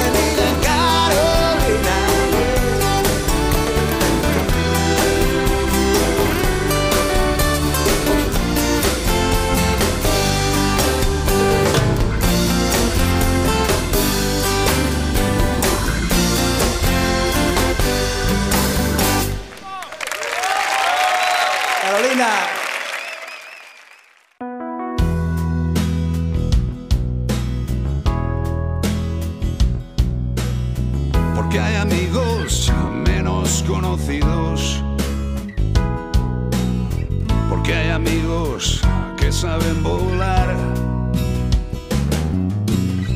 Hay más que perros, hay más que gatos, hay ratas y patos. Muchos amigos con derecho a contar. A contar con Marta Bravo. ¿Qué pasa, Bravo? Buenas tardes, ¿cómo estamos? Pues mira, la verdad es que no está la cosa mala del todo. Pues bien, un domingo dominguete. Ah, sin más, sin más, sin más. Es lo que hay. Pues con el tiempo tan estupendo que estamos teniendo. Sí, pero no sé, Vamos. si es, no sé si es estupendo para enero, pero bueno, no lo sé. No, para enero no. Claro, es Pero para este fin de semana sí. Hombre, nos ha jorobado, tío. Yo me imagino a mucha gente, amigos, conocidos, familiares que viven en las zonas eh, de costa, de playa, que incluso están ahí desbarrigados, entangados, ahí. Bañándose, yo. ¿Perdona? Haciendo castillo de playa. Perdona, vamos, haciendo castillo de playa Sí. y arena, incluso. Una cosa tremenda. Eh, ¿Qué pasa? Pues mira, te- tenemos un correo electrónico que nos ha mandado Juan Félix desde Miranda de Ebro, Burgos. Pero espérate, eso no es un, eso no es un correo, es, es, es el sí, bueno, Quijote. claro, es un correo electrónico Un correo. extenso, pero lo explica todo Bueno, muy bien. eh, yo vuelvo el fin de semana que viene cuando acabe de leer la carta, ¿vale? Bueno, en primer lugar, nos da la enhorabuena pues, por el programa y demás, pero me voy al lío. Nos cuenta que arrastra un problema con unos de sus agapornis, Pepe, eh, eh, y ya no saben qué hacer, que lo han intentado todo. Dice que tiene una pareja de, agar- de agapornis que se llaman Pepe y Pitu, que son roseicolis, super, Rosicolis. Rosícolis, sí. súper bonitos, listos, hábiles y sobre todo fascinantes cuando vuelan. Al macho le criamos nosotros y la hembra aterrizó en casa por problemas de alergia con su antiguo responsable, lo cual, después de un tiempo de adaptación, alegró mucho la vida a Pepe. Al parecer el macho sufre estrés reproductivo y empezó a picarse y a quitarse las plumas. Cuando le salen los caños nuevos le duele y vuelve a arrancárselos, iniciando un proceso que no tiene fin y deteriora su magnífico plumaje, especialmente en la cola. Una auténtica pena sobre todo por lo mal que lo pasa. Hemos repasado las rutinas mejorando la calidad del sueño, alimentación, baño, limpieza, juegos. Le ayudamos con complementos veterinarios que favorecen la hidratación y cuando le duele mucho le damos una medicación durante unos días para aliviar el malestar. Pero no podemos eliminarlo. Lo sigue pasando mal y nosotros también. Pepe es uno más de la familia, ágil, listo, pícaro y vamos, un auténtico pájaro. ¿Qué podemos hacer para romper esta dinámica y que mejore? La verdad es que el planteamiento ya es de segundo de carrera, ¿eh? Sí. Vale, pues es que a mí solamente se me ocurre una cosa, puesto que parece ser que lo han intentado con todo y todo lo que están haciendo hay que seguir haciéndolo, es decir, hay que seguir con el enriquecimiento ambiental, eh, hay que darle la medicación cuando tenga eh, brotes de, de dolor, eh, pero quizá hay, hay algo que no han hecho no lo sé, lo mismo sí, pero no nos lo ha contado, que es mm, evitar que tenga acceso a esa parte de su cuerpo. Ponerle un collarín. Diréis, exacto. Sé que no es lo más habitual, sé que no es algo que apetezca, que muchas cosas, en muchos casos puede dar lugar a una situación un poco eh, extraña para el animal, pero hay que romper, como bien dice, esa rutina de me empieza a salir la pluma, me molesta y como me molesta me la arranco, porque si no lo que podemos estar o lo que puede estar generándose es una deformidad en ese cañón de, de nacimiento que ya va a ser de por vida. Entonces es lo único que se me ocurre. Hay collares isabelinos específicos para, para aves. Para aves, Y sí, es- sí, sí. El pájaro lámpara de toda la vida, chiquitico. Sí. Exacto, y esto es una de las de las opciones que quizá no han tenido en cuenta porque en muchas en muchos casos da lugar a más estrés para el animal, pero que quizá es la única opción hasta conseguir que la pluma crezca definitivamente eh, para que esa zona pues eh, no la toque o no tenga él acceso. Y otra cosa muy importante, hay que estar seguros de que solamente se toca a él, es decir, que no viene la prima Sí, y sí, también le picotea en esa zona, que podría ser el caso. Correcto. Eh, hay muchas veces que el uso de collares isabelinos eh, para las aves eh, están absolutamente recomendados. Eh, muchas veces pensamos que solamente los gatos y los perros necesitan este tipo de, de instrumentos para preservar su seguridad, por rascado, por picaje en este caso, pero bueno, en, en la clínica habitual, tanto de pequeños animales como de grandes animales, hay mil formas de evitar que se hagan daño, ¿no? Y en este caso es pues con un, Sí. con un collarín. Y una cosita más, porque comenta que eh, para la hidratación le dan productos veterinarios para hidratación de la piel. Eh, yo probaría también a mm, poner un humidificador cerca de la zona donde ellos suelen estar más tiempo, Sí. porque ya no solamente el hecho de que tenga bien hidratada la piel, sino que la pluma en sí esté hidratada. Sí, Eh, y- al y, y eso, tener un ambiente claro, eso viene con la humedad del aire, ¿no? Sí, exacto. No solamente con la hidratación que eh, obtiene con los alimentos y bebiendo agüita y demás, sino que también con el entorno en el que se encuentra debe tener un, porcentaje de humedad para que esa piel pues esté más elástica, que el plumaje no esté tan mm, tan tieso, por así decirlo, tan rígido que pueda provocar alguna molestia, irritación. Y en, en el momento en el que él empieza, pues, como a tusarse, por así decirlo, las plumas, Si empieza a le picarse, le da gustillo y se hace daño al final. y esto es como cuando te pica un mosquito, que o eres consciente y paras o te haces una escabechina, por lo mismo. Yo soy de escabechina, la verdad. José Luis también, dice que también. O comerte las uñas, que empieza a comerte las uñas y te tiene que poner un No, collar no, no, eso no, eso no es lo mismo, Iván, ¿Eh? eso no es lo mismo. No, yo le digo a Carlos que, mismo. que, no- que se come las uñas, que se come las uñas hasta, hasta los bordes. Yo me comía las uñas Que hay que ponerle un collar isabelino porque así dónde se le llega. Así se me han También, quedado, ¿no? Sí, sí, así sí. se me han Las quedado de ah, bueno. Para tocar la guitarra también, que yo. Para tocar la guitarra me vale, que es lo importante. Pues gracias, Marta Bravo. Que tenga usted un domingo fantástico, que tomes el sol y que descanses, que te lo mereces. Igualmente, chicos, hasta Besito, luego. hasta luego. Adiós, adiós, adiós. Menforsan, productos naturales de cosmética e higiene para que tus mascotas estén más cuidadas y aún más guapas, te ha ofrecido como el perro y el gato. La respuesta al concurso es un lemur de cola anillada. ¡Correcto! ¿Y el ganador quién es, Bea? ¿Quién Un es chiquillo, ganador? un chiquillo. Hombre, un chiquillo, sí, Un evidentemente. chiquillo chico. Bueno, que lo va a buscar, dices. Bueno, un chiquillo. En el, en el WhatsApp pone Rosa María Vigo. Rosa María Vigo puede ser. Eso no Esto sé. te acuerdas, Paco Lobatón, que decía, ¿pero es usted? ¿Es usted? Y, y que llamaba y, y le decía, soy Felipe. Y decía, ¿pero en serio? ¿Sabes? Pues la el mismo meme. Eh, José Lu, gracias, Bonico. Un placer pasar los fines de semana contigo. Gracias, Beatriz Ramos Jiménez. Nos vamos a dar un paseíto para seguir charlando y buscando formas de ayudar a los animales. Eh, por cierto, que hoy no ha habido ya programa de Como el perro y el gato televisión, se ha acabado la primera temporada. Y desde luego no os preocupéis, porque Bastante habéis tenido ya que yo, ¿no os habéis hartado? Habéis tenido ahí un montón de programas que han estado riquísimos. tranquilos que los contenidos nunca faltarán en Como el perro y el gato televisión. Nosotros no ¿Dónde? cogemos Ya vacaciones. veremos, ya veremos, ya Nosotros estamos dándole a los pedales todo el año. Sí, señor. Estamos montando en bicicleta por la cuesta arriba. Y os dejamos con mucho sufrimiento y tristeza hasta el fin de semana que viene Oh, qué pena. con YouTube. Oye, pero yo U2. esta noche, esta noche Iván, Cortés, radio, radio, radio, Sí, señor. Pues Esta noche- A partir de las 9. En Facebook Muy y bien. YouTube. New Year's Day, New Year, Year, Year. ¿Sí? El nuevo año, Ah, el sí, día ah. del nuevo año. Leche, U2. Adiós.